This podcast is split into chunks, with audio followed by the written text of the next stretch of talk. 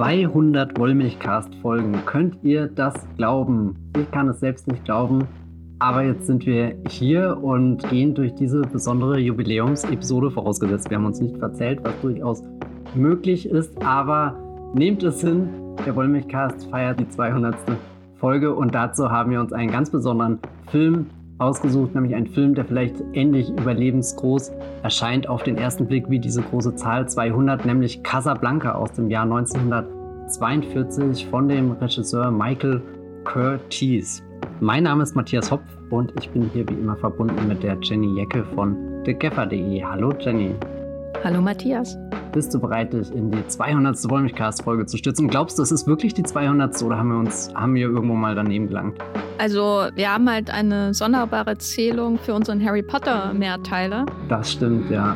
Und äh, seitdem, glaube ich, habe ich mich nicht verzählt. Andererseits war ich in Mathe schlecht und alles ist möglich. Das ist bei mir das gleiche Problem, deswegen möchte ich schon nichts garantieren und ich glaube, lass uns lieber über irgendwas reden, wo wir definitiv mehr Ahnung haben als, als Mathematik. Na, jetzt hast du aber viel versprochen. Ja. Ich sage mal, äh, ab ins Jahr 1900, oh Gott, da fängt schon an, 41, wo dieser Film angesiedelt ist, im Dezember. Ich glaube, eine Spoilerwarnung können wir uns an dieser Stelle sparen. Casablanca existiert schon sehr lang in der Edition, äh, was Frauen schauen, glaube ich. Das ist zumindest die DVD, die ich gekauft habe damals für äh, 5 Euro im Saturn. Also äh, das, das ist auch bis heute, bin ich sehr verblüfft über dieses Label, aber nun gut. Ich würde sagen, wir beginnen mit der Folge, bevor hier noch ganz komische andere Geschichten rauskommen. Viel Spaß beim Zuhören.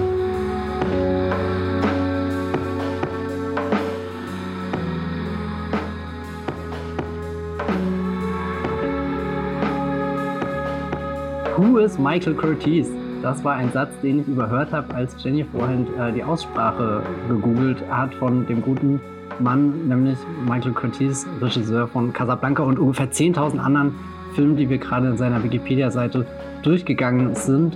Jenny, magst du ganz kurz so einen Abriss geben, mit wem wir es hier zu tun haben?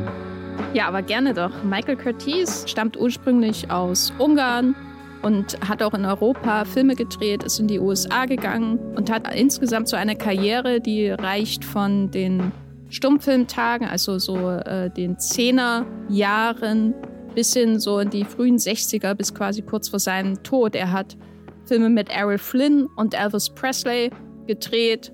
Er hat Casablanca gedreht, was natürlich so eine ja, die Krone der, der Filmschöpfung wäre, wenn man dann nicht noch so Filme hätte in dieser Filmografie wie The Adventures of Robin Hood, Angels with Dirty Faces, ein ganz berühmter Gangsterfilm, Mildred Pierce, ein Melodram, Yankee Doodle Dandy, ein ganz, ganz äh, toller Film mit James Cagney ebenfalls.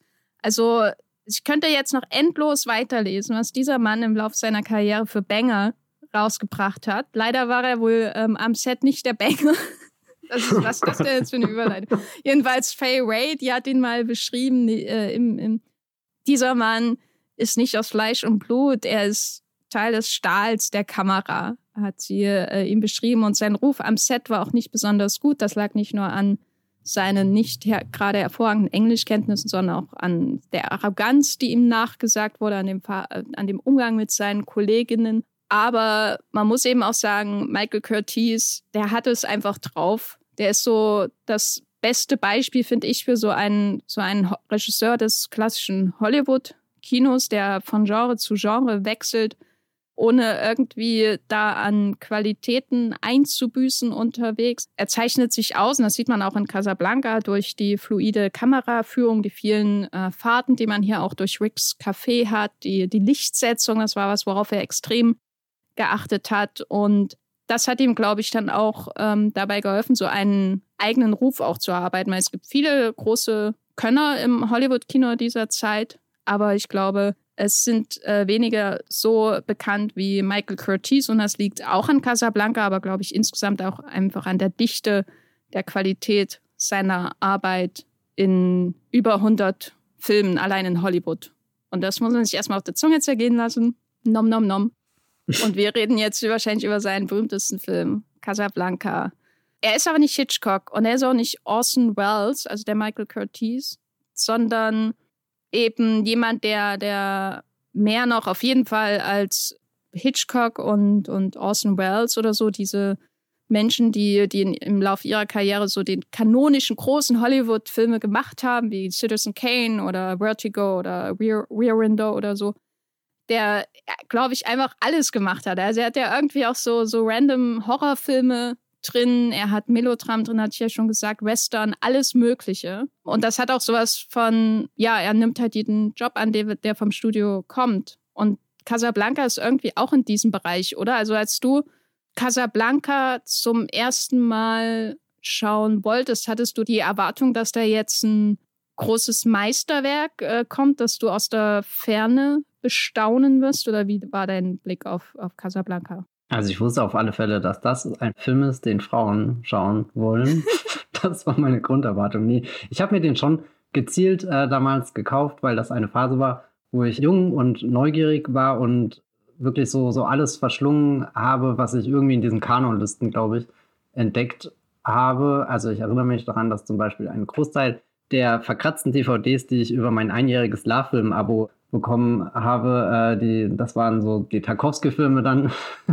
das hat auch zu Seherfahrung äh, gut äh, beigetragen, wenn dann Stalker irgendwie bei Minute 1,52 sagt, so, und jetzt erstmal Standbild und du dir unsicher bist, okay, ist das jetzt der Stil von diesem Tarkovsky oder ist das einfach die DVD, die nicht funktioniert? Und ich glaube, Michael Curtis Casablanca hier, das habe ich da schon in so einem ähnlichen Atemzug geschaut. Also definitiv mit dem Wissen, das ist eigentlich einer dieser ganz großen Filme, der Filmgeschichte, der steht in jedem dieser Bücher 1001 Film, den du gesehen hast, bevor du stirbst. Oder, ja, weiß nicht, auch, auch allein dieses, dieses Bild von äh, Humphrey Bogart und, na. Ingrid Bergmann. Da, da kommt schon der erste große Aussetzer, wo sie da am Ende auf dem, dem Rollfeld stehen. Weiß nicht, das hat auch schon in meinem Kopf existiert, bevor ich überhaupt so richtig wusste, um was es in dem Film eigentlich geht. Und ich weiß auch, dass ich den Film einfach geguckt habe, ohne mich dann wirklich vorher zu informieren, was ist dann jetzt genau das Setting, was sind die Figuren, was ist das für ein Genre, dass ich es einordnen kann, sondern einfach, wo der Film, ich habe es vorhin schon gesagt, überlebensgroß oder so überlebensgroß war, dass es für mich überhaupt nicht zur Debatte stand, um den einen Bogen zu machen, sondern ich wusste früher oder später, muss den schauen. Und dann kann ich mich daran erinnern, habe ich den, glaube ich, mal irgendwann an einem gemütlichen Nachmittag mit meinem Vater geschaut, diese DVD. Und wir waren beide eigentlich der Meinung, das war ein guter Film. und dann ist er aber komplett verschwunden für mich. Also ich habe den jetzt für diesen Podcast erst zum zweiten Mal geschaut und das, das ist wirklich Wahnsinn, kann ich das sagen. Das ist unglaublich, dass ich diesen Film so lange unberührt äh, im DVD-Regal habe stehen lassen, weil eigentlich ist das ein ziemlich perfekter Film. Ja, und das war der Wollmilchcast. Nummer 200, endlich mal unter äh, eineinhalb Stunden als ich ihn zum ersten Mal gesehen habe, das war wahrscheinlich so, als er irgendwie, weiß nicht, bei Dreisat oder so lief und ich habe ihn aufgenommen ähm, auf VHS. Da war das auch so, ich gucke jetzt ein Meisterwerk und er hat mir gefallen und die Marseillaise-Szene hat mich ähm, sehr berührt und so und dann habe ich den auch abgehakt und habe Casablanca gesehen. Und dann ein paar Jahre später habe ich den Film mit meinem Bruder gesehen. Deswegen fand ich jetzt nett, dass äh, wir da ähm, so, so ähm, kollektive Seherfahrung mit der Familie haben bei mhm. Casablanca. Mhm. Ich habe ihn mit meinem Bruder gesehen, ähm, der lief da auch auf Deutsch. Ich glaube, ich habe ihn sowieso die meiste Zeit erstmal nur auf Deutsch gesehen. Und das ist dann so, wenn da jemand anders sitzt und lacht mit über die Dialoge, dass man den dann nochmal ganz anders sieht. Weil ich, als ich den zum ersten Mal geschaut habe, ne, da hatte ich ja meine ganzen Bücher über die besten Filme aller Zeiten durchgewälzt und gedacht, ah, jetzt habe ich Citizen Kane geschafft, jetzt gucke ich Casablanca und warum ist das jetzt der beste Film und blub. Aber wenn ich ihn mit meinem Bruder schaue, dann ist es einfach so, dann sagt Humphrey Bogart, dieses du trugst blau und die Soldaten trugen grau oder so, das war so ein Satz, äh, der einfach richtig lauten Lacher provoziert hat. Und viele, viele Sätze in diesem Film, die auch so gemeint sind, waren einfach so eine gemeinsame Freude für uns beim Schauen. Und da habe ich, glaube ich, erst verstanden, was Casablanca für ein Film ist. Dass es nicht dieses, dieses Meisterwerk ist, das als Meist, ein Meisterwerk sein sollte. Ich meine, Citizen Kane hat auch Humor, würde ich sagen, aber es ist eben auch ein Film, wo du in jeder Faser spürst, dass da jemand ein Meisterwerk drehen will, würde ich sagen. Auch durch die technischen Innovationen, die, die Größe der Geschichte, die Dramatik, den tragischen Verlauf. Äh, nicht, dass Casablanca nicht in irgendeiner Form tragisch wäre, das ist ja ganz und gar nicht so es ist eben auch ein Film, der einfach unglaublich unterhaltsam ist und, glaube ich, kleinere Ambitionen hatte als viele andere Filme, die in Bestenlisten auftauchen. Und deswegen ist er wahrscheinlich auch nicht äh, in der, nicht äh, ganz oben mit vorne dran bei den üblichen ähm, Sight and Sound Listen, die alle zehn Jahre rauskommen, wo sich dann immer Citizen Kane und Vertigo äh, einen Schlagabtausch geben. Was ich mir gerne vorstelle, wirklich wie, wie Kane und Scotty oder wie auch immer der Vertigo-Charakter von James Stewart da sich gegenseitig prügeln in tiefen Schärfebildern. Und während die Kamera vor und zurück fährt und zoomt bis zum geht nicht mehr. Orson Welles schubst den einfach mal vom Dach runter und dann sagt er, ja, ja, das hast du von deinem Vertigo-Effekt. Aber du, da ist alles scharf bis zum Abgrund. Das war für mich wirklich ein, ein, ein, eine Offenbarung, als ich da ähm, Casablanca gesehen habe, gesehen habe, da kann man drüber lachen, äh, weil man soll ja auch über manche Sätze lachen. Ich würde nicht sagen, der Film ist irgendwie unfreiwillig komisch oder so, aber manche Sätze sind halt schon so ähm, dramatisiert, dass sie auch entweder ähm, zum Lachen bringen sollen oder dass sie zumindest auch sowas was Übertriebenes haben, das ein Schmunzeln hervorruft, würde ich sagen. Ich finde, der Unterhaltungswert ist tatsächlich nicht zu unterschätzen, weil ich weiß auch noch, dass ich damals gewissen Respekt irgendwie vor dem Film hatte, weil klar, du guckst diese Tarkovsky-Sachen und dann habe ich auch viele aus den 70ern geguckt, viele aus den 80ern geguckt, dann auch damals was aus den 60ern, wie die Reifeprüfung zum Beispiel. Aber in die 40er vorzugehen, weiß nicht, als äh, jugendlicher Mensch, der sich für Filme interessiert, da, da denkst du dann schon, okay, das sind jetzt irgendwie diese ganz großen, komplexen, schweren Filme. Oh mein Gott, die sind so alt und also. Schwarz-Weiß. Ja, genau. Und, und hast vielleicht auch irgendwie Angst davor, dass es dir gar nicht gefallen könnte oder dass du es gar nicht verstehst. Und da habe ich gemerkt, dass Casablanca, der geht ja runter wie Butter.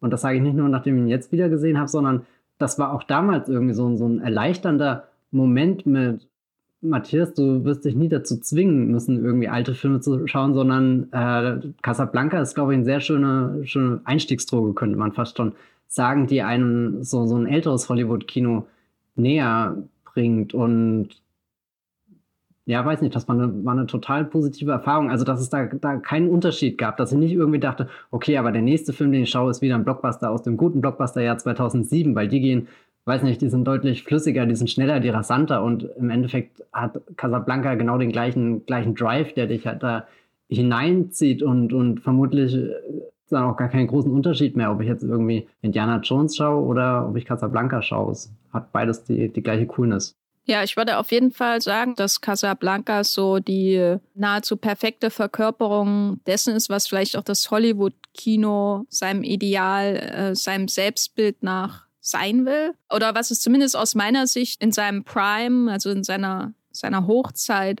war, also die 30er und 40er Jahre. Und er ist ja genau in dieser Zeit äh, entstanden und bis in die 50er rein, aber ebenso diese Hochzeit des, des Studiokinos auch, wo Hollywood einfach so eine Erzählform auch erfunden hat oder perfektioniert hat, die stammt ja im Grunde schon aus dem Stummfilm, die die Blockbuster von heute teilweise nachzuahmen versuchen, aber die so, glaube ich, schwer noch zu erreichen ist. Aber ich denke, sowas wie Indiana Jones sehe ich da auf jeden Fall auch. Also sowas wie Jäger des verlorenen Schatzes ist für mich auch so ähnlich wie Casablanca, nur ein bisschen leichter. ich meine, es ist ja nicht zufällig, dass, dass das Vorbild für Jäger des verlorenen Schatzes oder Indiana Jones ja auch ursprünglich aus den 30ern stammt. Da gab es ja sowas auch wie Ganga Din, äh, ein Film von George Stevens, der höchst problematisch ist, aber sau unterhaltsam. Und die, die Serials aus dieser Zeit. Das wird irgendwann mal als Quote von dir auf die DVD gedruckt. Sau problematisch, aber sau unterhaltsam. Ja, ja. Äh, wir können ja ein bisschen auch nachforschen, warum dieser Film gleichzeitig so einen enormen Klassikerstatus hat und gleichzeitig aber auch so nahbar ist in jeder Hinsicht, würde ich sagen. Und das liegt, glaube ich, mit daran, wie man hineingezogen wird. Vielleicht kann man das in einer Sekunde so oder ein bisschen mehr, also eine Sekunde, ganz kurz so beschreiben, dass man quasi wie eine Newsreel beginnt, also mit so einem die Welt und Tier und Menschen, die kommen nach Casablanca. Und dann ist man in Casablanca und dann geht's los. Einmal äh, äh zwei deutsche Kuriere wurden erschossen. Das ist so fünf Minuten des Films, würde ich sagen. Bis du, du hast diesen äh, großen Erzähler, ähnlich übrigens wie in Citizen Kane, da hatten wir ja auch drüber gesprochen. Und hier ist der Plot los geht's. Äh, wie, wie, wie, wie hast du den Einstieg wahrgenommen? Ich musste jetzt tatsächlich auch an Citizen Kane denken. Vielleicht auch irgendwie, weil das halt der letzte Film von dem Kaliber war, den wir hier im Podcast hatten. Wobei, nee, wir hatten auch schon noch andere. Aber ja, dieses, dass, dass du am Anfang so ein paar Dinge bekommst und da dachte ich noch, oh Gott, wie groß ist denn dieser Film eigentlich angelegt, wenn er dich schon in den ersten paar Sekunden mit so vielen Informationen zuballert. Ich habe den irgendwie als fast schon Kammerspiel in Erinnerung, dass wir uns ganz lange Zeit nur in diesem einen Club bewegen und ich meine, da kommt er ja dann auch ziemlich schnell wieder hin, aber es sind, sind gerade so, so prägnante Sätze, die dir das Gefühl geben, okay, die Welt ist sehr groß und in dieser Welt ist sehr viel in Bewegung und trotzdem können wir den, den Globus, den, den drehe ich jetzt einmal hier, jetzt spinnt er um sich rum und jetzt, zack, halte ich ihn an und lege meinen Finger genau auf einen Punkt. Und das ist der Punkt, wo der Film spielt und da laufen zufälligerweise tatsächlich mehrere rote Fäden zusammen, die in dieser ganzen Welt gerade irgendwie sich in Bewegung befinden. Aber das ist gerade so ein, so ein, so ein pulsierender äh, Pott, in den wir hineinspringen und uns mal umgucken. Und egal, was wir finden, an welcher Straßenecke, da gibt es ganz viele Anschlusspunkte, die uns verschiedene Dinge über diese Welt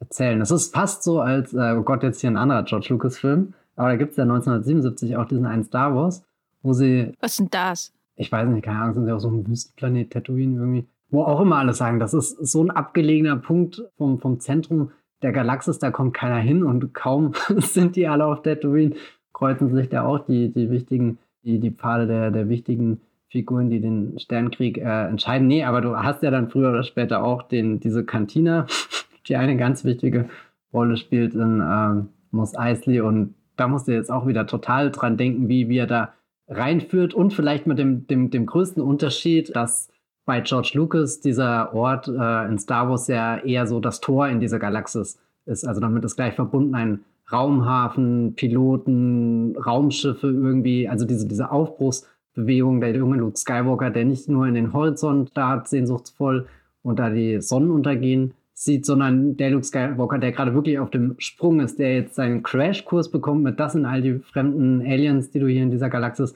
treffen wirst und schwupp, jetzt sind wir auch schon mittendrin in unserer ersten Ver Verfolgungsjagd. Und Casablanca hat zwar auch gleich dieses Motiv von, wir haben ein Rollfeld, wir haben Flugzeuge, die landen, ganz viele Menschen, die herkommen, die zusammenkommen, die verschiedene Sprachen sprechen. Also auch wieder dieser, dieser Crashkurs von die ganze Welt gebündelt an einem Ort, aber dann eben mit dem Twist, keiner kommt so richtig weg. Das hat mich dann total hineingezogen, weil du äh, gleich von Anfang an so ein Gefühl bekommst von, wir sind hier gestrandet und auch ich als äh, Zuschauender muss mich jetzt hier in dieser Welt zurechtfinden und der Film macht es einem dann sehr leicht, dass diese Welt aus sehr vielen spannenden Orten besteht, die man ja entdecken mag. Auch wenn diese, diese vielen Orte eigentlich nur ein großer Ort ist, aber der hat ja ganz viele verschiedene Räume, den sehen wir zu verschiedenen äh, Tageszeiten, auch mal zur Nacht und so. Also das heißt, der, der wird nicht langweilig im Verlauf des Films. Also quasi Casablanca ist das, was passiert wäre, wenn, wenn Obi-Wan und Luke in der Kantine übernachtet hätten, weil Han Solo nicht den Flecken rausrücken wollte oder so. Hm. Das finde ich ein schönes Bild, wie die beiden da abhängen und äh, einer spielt As Time Goes By. Welche Star Wars-Figur äh, äh, singt? Alec Guinness kann ich mir singen nicht vorstellen. Oder wie ich ihn jetzt immer nenne, Opi-Wan. Naja. Oh. Opi-Wan. Also die Begrenzung der Schauplätze, das ist auch so, also da habe ich, glaube ich, noch nie drüber nachgedacht. Also ich habe nicht viel über Casablanca offensichtlich nachgedacht über die Jahre. Ich habe ihn schon sehr oft gesehen äh, und hatte eigentlich auch so vor ein, zwei Jahren dann vorhin einfach jetzt jedes Jahr immer zu schauen, was ich bisher auch durchgehalten habe. Glücklicherweise auch dank dieses Podcasts. Wird jetzt mein neuer The Death of Stalin, den ich auch immer einmal im Jahr mindestens schaue. Zwei Filme, die richtig Spaß machen. genau, aber die, die Schauplätze finde ich auch insofern interessant, weil das wiederkehrende Motiv das ja auch bis zum Ende immer eine große Rolle spielt, ja der Himmel ist, den die Menschen in diesen Eröffnungsminuten auch so sehnsüchtig anstarren, weil sie da sehen, wie die Flugzeuge nach Lissabon abheben. Also das ist ja, die Grundidee ist ja, Menschen flüchten vor dem Krieg und insbesondere vor den Nazis, die Frankreich oder Teile Frankreichs besetzt haben, nach Marseille, fahren dann äh, über eine Zwischenstation nach Casablanca, um dann von dort nach Lissabon zu kommen und von dort quasi ähm, nach Nord- oder ähm, Südamerika überzusetzen mit dem Schiff. Und deswegen ist Casablanca quasi so eine wichtige Zwischenstation. in diesen ersten Minuten, die ja wirklich ähm, höchst ökonomisch da zusammengefügt werden mit der Situation auf der Welt und der Situation in Casablanca, hatten immer wieder diese Gesichter auch, die da da in den Himmel schauen. Und das ist auch gleich so was eigentlich Niederschmetterndes. Ne? Aber der Himmel verschwindet ja dann auch erstmal aus dem Film, weil wir betreten Ricks Café. Und das gehört ja auch mit zu dieser Einführung, weil, weil ich würde sagen, so die Einführung des Films beginnt quasi mit diesem Newsreel, mit dieser Newsreel-Einführung und geht dann bis hin zur Ankunft von Paul Henry und Ingrid Bergmann, also Laszlo und Ilsa. Und dazwischen wird ja noch Peter Loche getötet. Also nicht getötet, erstmal festgenommen und dann, äh, ja, weiß man nicht. Effizient wird er festgenommen. Ja, ja, also da passiert ja enorm viel. Aber was ist Ricks Café für ein Ort, wenn wir, wenn wir das zum ersten Mal betreten?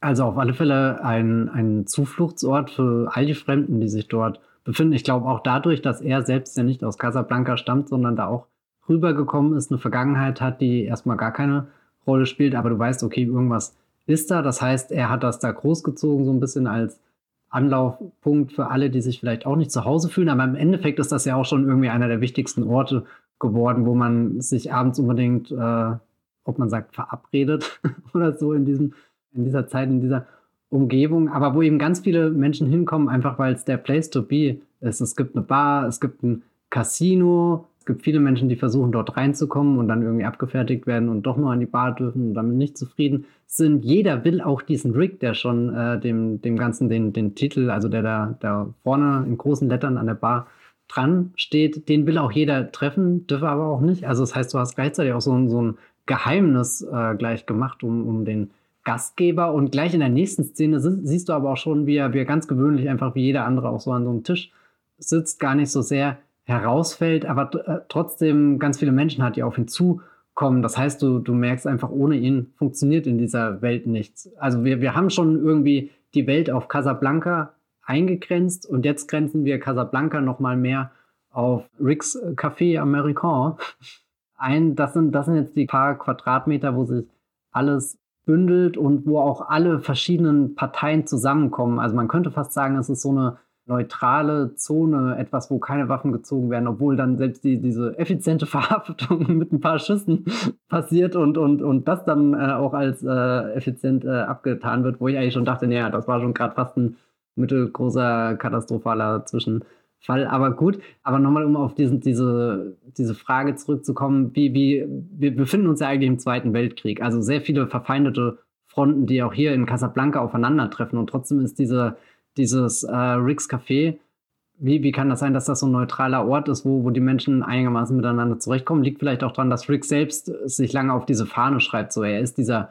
neutrale, äh, jemand, der, der das alles, weiß nicht, de, den das nichts angeht. Und dann steht ja auch ein bisschen weiter die Frage im Raum, naja, aber was, was verbirgt er hinter dieser neutralen Fassade? Und so wie wir Rick kennenlernen, wirkt er auch erstmal sehr cool, sehr abgeklärt und mit einer starken Tendenz zum Zynismus und, und dann kommt ja auch ziemlich früh schon der, dieser Gedanke ins Spiel, naja gut, aber was versteckt wiederum dieser Zynismus? Da muss doch auch irgendwo eine sentimentale Seite sein. Genau, aber ich glaube, da sind wir schon bei Rick. Magst du vorher erst noch was sagen, wie, wie auf dich dieser, dieser Ort wirkt? Würdest du, würdest du da abends auch hingehen, um entweder äh, irgendein Visa aufzutreiben oder einfach nur ein cooles Getränk zu trinken? Äh, also ich habe ja die Vermutung, dass es drüben bei der Konkurrenz von Signor Ferrari, dass es da auf jeden Fall besseren Kaffee gibt. Weil das ist ja quasi der in Anführungszeichen authentische Casablanca-Ort, während Rick's Café der amerikanische Ort in Casablanca ist. Und also ich weiß nicht, ich äh, gehe eigentlich nicht so in Cafés, wo es Schießereien gibt. Wobei ich aber sagen muss, als ich, äh, als wir damals in dem finalen Twilight-Film im Kino waren, äh, weißt du noch, im Kubix, mit, ja. mit der Waren Redaktion. Nee, aber danach also. bin ich nach Hause gegangen. Ah, und da gab es eine Schießerei.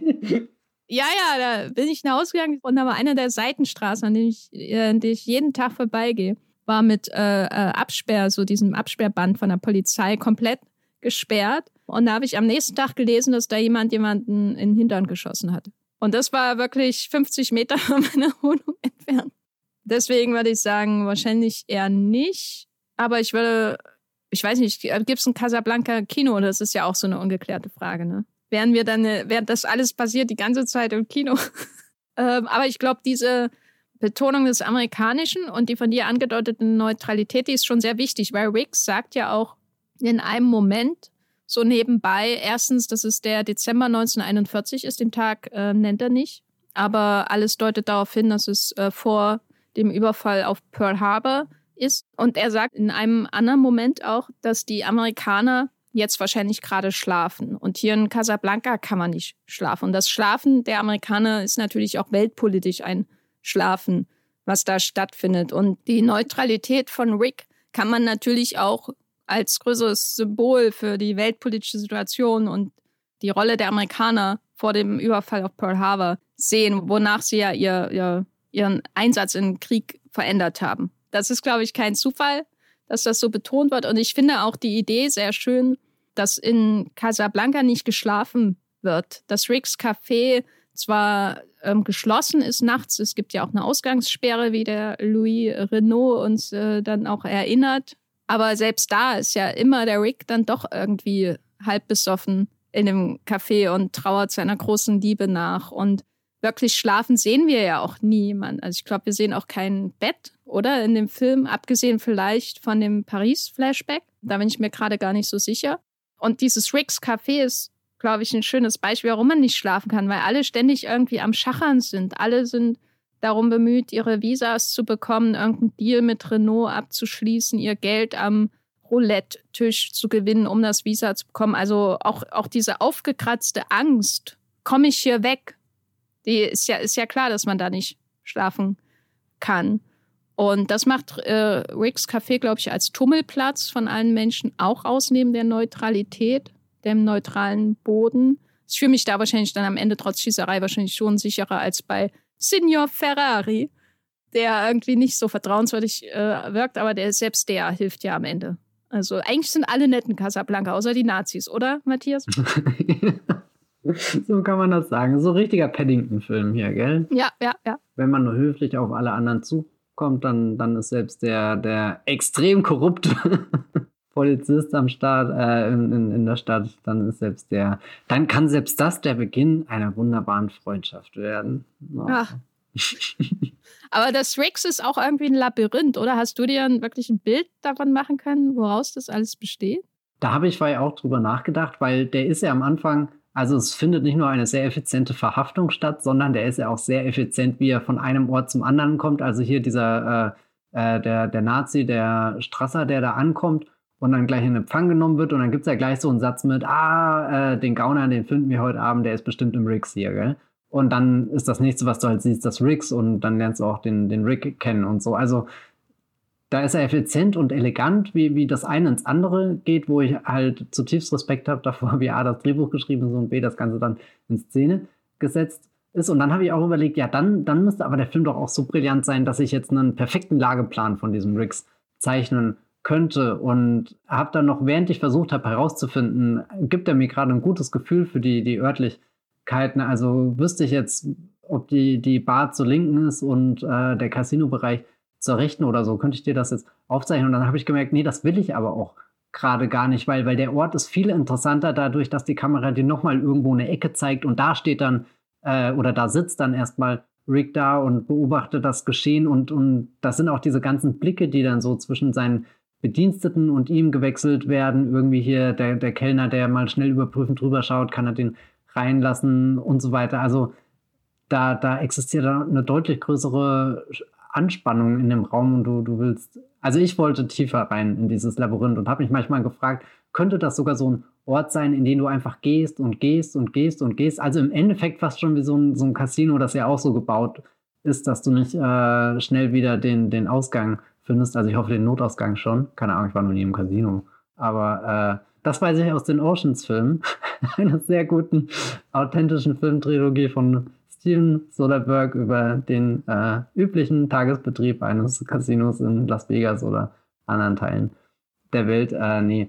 Also ich glaube, der Casablanca zerrt schon davon, dass er nicht einen klaren Raum hat, der übersichtlich ist, sondern dass es da viele verschnörkelte Winkel gibt und du jedes Mal das Gefühl hast, da hast du ein kleines anderes Diorama, in das du reinschauen kannst und was dir irgendwie so eine kleine Szene zeigt, die für was Größeres in der Welt steht und dann hier konkret zum Beispiel durch äh, jemanden, der fliehen will und ein Visa braucht, durchgespielt wird oder dann da hinten einfach nur irgendwie diese, diese feinen Leute, die, die herkommen und, weiß nicht, Vertreter von der zweitgrößten, was ist es, Kette oder Verband oder Arzt? Bankenkette. Ach, ah ja, genau, Bankenkette sind und nichts Besseres zu tun haben, als, als darum zu sitzen. Im Endeffekt auch wieder das, was den Cantina-Besuch, glaube ich, bei Star Wars so klug positioniert an dieser Stelle in dem Film macht, dass da halt, dass du, dass du davor irgendwie halt so eine Farm hattest, äh, eine Feuchtfarm auf Tatooine, viel Wüste, wenig, was da kommt und dann so langsam, aber sicher sind diese fremden Druiden auf einmal da, dann ist wieder dieser, dieser alte Bender mit einer Geschichte, wo, wo es um fremde Planeten, Klonkriege und weiß nicht was geht und dann ist halt dieser Luke irgendwie an so einem Ort, an dem er eigentlich nicht sein sollte und, und sieht auf einmal die, die ganze Welt, die er dann später selbst entdecken wird, schon mal so, so in Miniatur und da, da hat für mich dieses Rix die, die gleiche Magie in Casablanca. Das, das gibt einem das Gefühl, dass halt hinter jeder Ecke äh, eine neue Welt entstehen kann äh, und jeder eigentlich auch wichtig ist.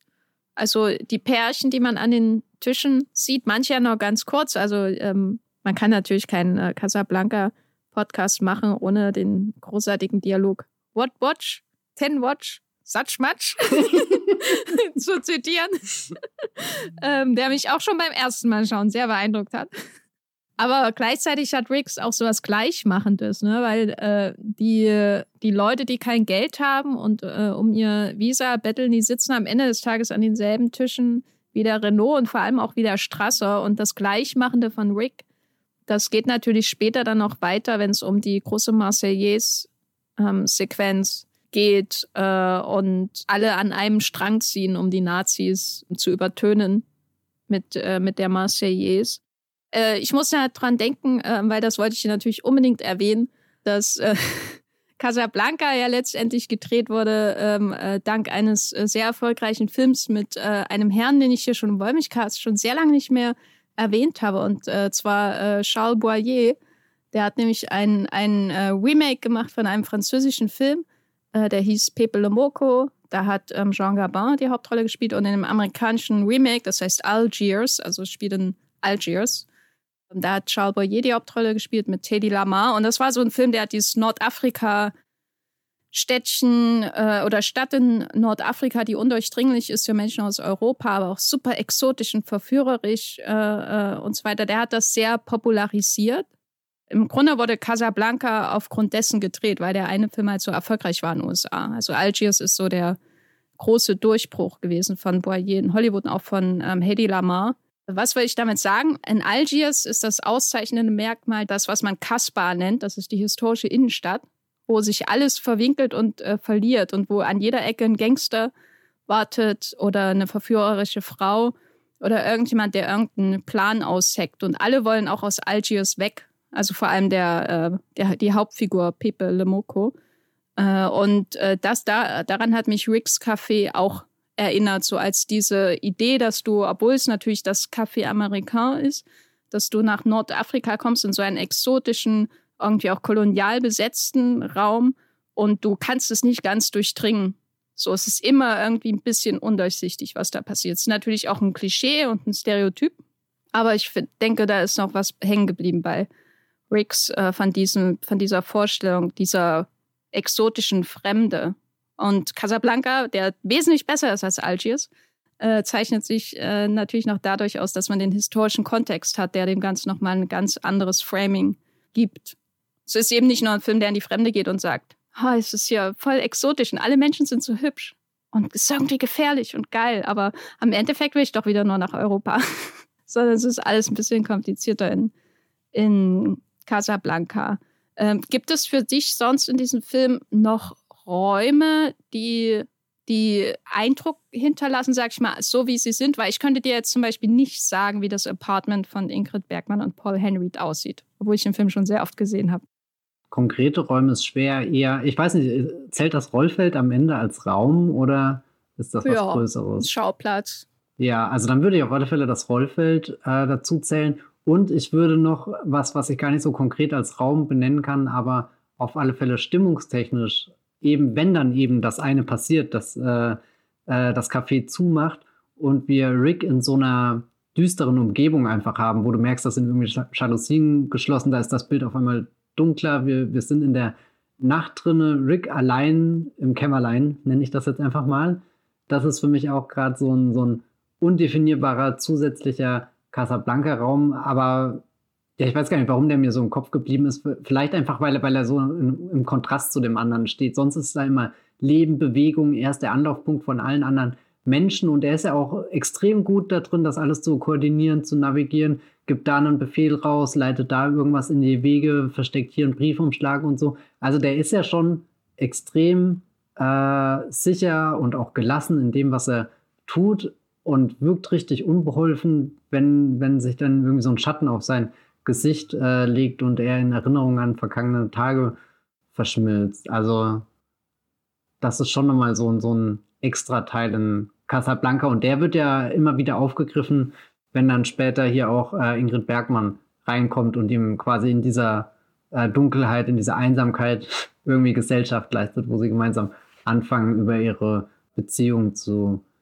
sprechen und, und im Endeffekt wird ja dann diese, dieser eine dunkle Raum, ist ja der Prolog für die große, unendliche Weite, aber auch Dunkelheit des Rollfelds wo dann der Himmel, das fand ich vorhin eigentlich sehr schön, wie du das beschrieben hast, dass viele zu diesem Himmel hochgucken und am Ende kannst du eigentlich gar nichts sehen, beziehungsweise er hat auch nicht so ein romantisches Bild, dass wir einfach hochgucken und so, so, so einen ganz tollen Sternenhimmel oder so sehen und, und da dann in den Horizont fliegen, sondern das wirkt ja schon eher von, es ist wirklich stockdunkel, eigentlich ist keine Menschenseele mehr wach da, du, du hörst jeden Schritt, weiß nicht, der über den Boden geht, da, da herrscht auch eher so, so, so ein Nebel, der Ungewissheit. Und ein Telefonat könnte alles irgendwie, dieses gesamte Kartenhaus, was wir gerade aufgebaut haben, könnte das zum Einstürzen bringen. Also das ist, das ist vielleicht sogar der, der, also ach nein, dieses Rollfeld ist mit Abstand einer der coolsten Filmorte ever. Also ich meine, am Rande des Rollfelds, das sind schon, da, da sind wir schon am Kern des Kinos. Und, und das ist ja auch nicht verwunderlich, weil sowohl, also das Rollfeld teilt sich ja auch mit dem Urort des Kinos sehr viel, nämlich dem Bahnhof. Da kommt ja auch was an, oder? Ja. Ich dachte, er wird nicht erwähnt. Ja, ich, irgendwann nicht. Ja, ich entschuldige mich für diese. Für du musst dich nicht entschuldigen. dafür, dafür schalten mindestens zwei Menschen ein, wette ich. Die, die großen Lumière-Fans, das war mich Gast. Du meinst die Lumière selbst? genau. Hm auch froh, dass sie nach all den vielen Jahren doch noch irgendwo Erwähnung finden. Ah, ja, aber dieses ähm, Rollfeld äh, finde ich auch, auch sehr irgendwie so, so vielversprechend, weil die Zukunft dieser Menschen ja im Nebel liegt. Und über das Ende werden wir sicher auch nochmal sprechen. Hm, wie hast du denn diesen Paris-Einschub wahrgenommen? Weil das ist ja ein Teil, den ich schon durchaus immer vergesse, dass er in dem Film ist. Das ging mir tatsächlich ähnlich. Also ich habe viele, viele Dinge, Bewegungen, auch viele so kleine Gesten, zum Beispiel zwischen Rick und äh, hier Sam, dem, dem Pianisten und so, die, die habe ich wieder äh, erkannt, dass ich dachte, okay, vielleicht ist es doch erst ein Jahr her, dass ich den Film gesehen habe, aber nee, es liegt schon mindestens irgendwann eine Dekade dazwischen. Dann kam allerdings dieser Flashback, der auch stilistisch ein bisschen rausbricht. Auf einmal wirkt der Film nicht mehr so, so kondensiert, sondern wir haben große Aufnahmen von Flugzeugen, die reinkommen. Ich weiß gar nicht, ist das dann inszeniertes Material oder ist das Archivmaterial, was er dazwischen schneidet, wenn so äh, die, die Invasion irgendwie von Frankreich ganz kurz angerissen wird? Weißt du das?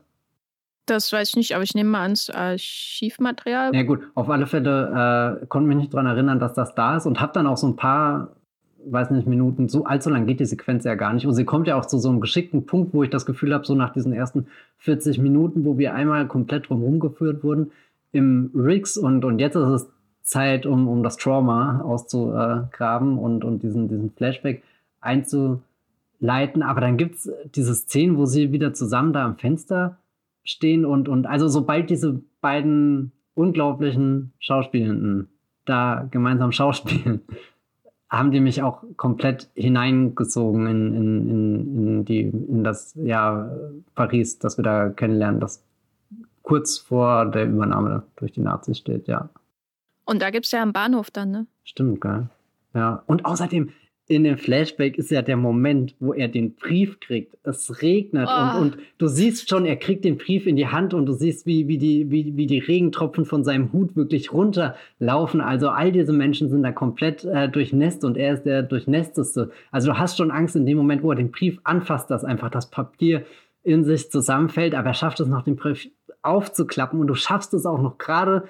Also ich hab, tu mir da immer super schwer, wenn irgendwie so Briefe einfach in die Kamera gehalten werden und ich dann denke, was, das soll ich jetzt alles lesen? Seid ihr denn verrückt? Und dann habe ich immer Panik, Gott, schaffe ich das alles? Ist das eine wichtige Information? Und mache mir viel zu viele Gedanken darüber, als einfach das Ding dann in dem Film zu lesen. Und äh, Casablanca hat hier hat hier ja wirklich den, den Counter und die tickende Zeitbombe mit eingebaut. Also es ist nicht wie in einem Mission Impossible Film, dass sich die Nachricht nach so und so vielen Sekunden von selbst zerstört, sondern es ist einfach die Tinte verläuft im Regen und der Regen sind auch gleichzeitig schon die Tränen, die sowohl Rick als auch Ilsa vergießen und also da, da war ich auch schon wieder kurz davor, einfach den Film abzubrechen und weiß nicht, an irgendeiner Stelle eine Beschwerde zu schreiben, weil das einfach zu gut ist. Das gehört verboten. Das, das darf nicht sein. Und oh Gott, also ich wünschte, ich wäre ein Regisseur, der so eine Idee hätte. Und da, da würde ich mich, würde ich sagen, okay, Cut, dann würde ich mich einfach mal in den Regiestuhl setzen und sagen, das Leben ist gut, Feierabend. Nein, also keine Ahnung, das habe hab ich nicht. Ich habe ja mit vielen großen Bildern gerechnet und ich habe auch die ganze Zeit auf das Finale wieder hingefiebert, weil ich wusste, das ist, das ist gigantisch, auch wenn es gar nicht so groß ist, aber es ist trotzdem gigantisch. Aber, aber dieser, dieser Brief, was, was diese, wie einfach das ist. Also, das war auch was, was mich jetzt komplett von den Socken gefegt hat, als ich den Film geschaut habe, wie einfach da vieles ist. Es ist nicht wie bei Citizen Kane, du hast das vorhin gesagt, wo, wo man irgendwie in jeder, jeder Sekunde, jeder Faser merkt, dass da jemand diesen großen Film drehen will, der die, der die Zeiten überdauert, sondern das wirkt, als, als ist sich da jemand so, so sicher in seinem Handwerk und hat das auch schon oft gemacht und vielleicht auch schon oft gemacht, ohne dass dann sowas Großes bei rumgekommen ist. Aber ich glaube, Casablanca ist so ein Film, wo, wo dann echt eine, eine überlegte, ein überlegtes Detail in das andere geht und nichts schreit dann nach dem großen Guck mal her, das bin ich, sondern einfach, das kommt alles aus dem Film heraus. Nichts wirkt da aufdringlich und, und ja, nee, das hat mich total umgehauen. Wusste nicht, dass ich so emotional bei einem Brief werden kann, der im Regen verwaschen wird, aber da habt ihr es. Äh, ich brauche mal eine Weile, um in die Paris-Sequenz reinzukommen, weil die tonal halt so anders ist und auch so die Lichtsetzung, das ist eben alles so fröhlich, ne? Und ähm, Casablanca ist jetzt kein Film noir oder so, aber da hat man eben diese Grundspannung, die, die den Film bestimmt. Und dann ist man irgendwie in Paris und auf einmal sind alle glücklich. Und ich denke mir jedes Mal, Humphrey Bogart ist glücklich? Das kann doch nicht wahr sein. Und glücklicherweise ist das nicht lange so. Äh, und dann äh, beginnt das Melodram ja schon in, in den Paris-Sequenz und dann geht es wieder zurück. Aber ich glaube, es ist auch wichtig, dass dieser Bruch drin ist, um zu realisieren, dass dieser Rick sich gewandelt hat. Weil eigentlich, oder ich weiß nicht, vielleicht liegt das einfach dran, dass, dass wir, keine Ahnung, aus dem aktuellen Kino auch viele äh, grimmige Antiheldenfiguren oder so einfach gewohnt sind. Weiß nicht, ob das im Jahr 1942, wobei da gab es auch schon viele dieser Anti-Helden-Typen. Aber ich habe den irgendwie geguckt und dachte, dieser Rick könnte den ganzen Modus in diesem zynischen Ton durchmachen. Ich finde ihn gerade mega cool in allem, was er tut. So, er ist irgendwie für mich, weiß nicht, halt der Held in dem Film.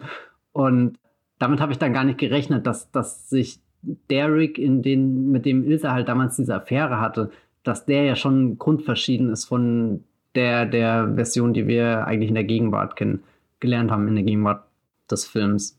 Also das war für mich irgendwie so eine kleine Entdeckung, die ich nicht mehr auf dem Schirm hatte. Ja, ich glaube, das ist äh, auch wichtig, damit man am Ende Rick alles zutraut. Ja. Weil man muss die Verletzung spüren.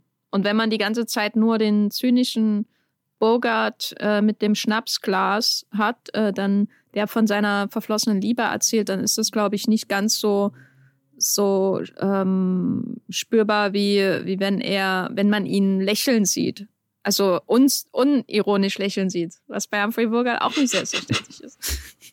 Und es ist ja auch wichtig, dass einfach diese Liebesgeschichte zwischen den beiden ein bisschen an Tragik gewinnt oder auch äh, überhaupt, dass äh, wenn, wenn Ilse ihn nach all der Zeit wieder sieht, könnte man ja sagen, naja, ist doch perfekt, ihr seid jetzt hier in Casablanca irgendwie, das ist gerade eh so ein toter Winkel, in dem trotzdem die ganze Welt zusammenkommt, aber ihr könntet jetzt einfach diese zwei Tickets nehmen und äh, diese zwei Visa nehmen und losfliegen, aber da, da sie guckt ihn ja an und während er irgendwie total überwältigt ist, ist ja in ihr irgendwie sowas, weiß nicht, da, da in ihrem Gesichtsausdruck ist zwar schon sehr viel Gefühl, da aber jetzt auch nicht dieses, ich will mich auf ihn stürzen, ihn umarmen, oh Gott, wir haben uns so lange nicht gesehen, sondern sie erschrickt ja innerlich auch irgendwie, zu was für einem Menschen er, keine Ahnung, geworden ist, in wen er sich da verwandelt hat in seinem, in seinem selbst gewählten Exil, das ihm ja auch irgendwie, irgendwie gefällt, dass sich ja auch in dieser Rolle des, des verbitterten der, der halt im Regen stehen gelassen wurde, sprichwörtlich,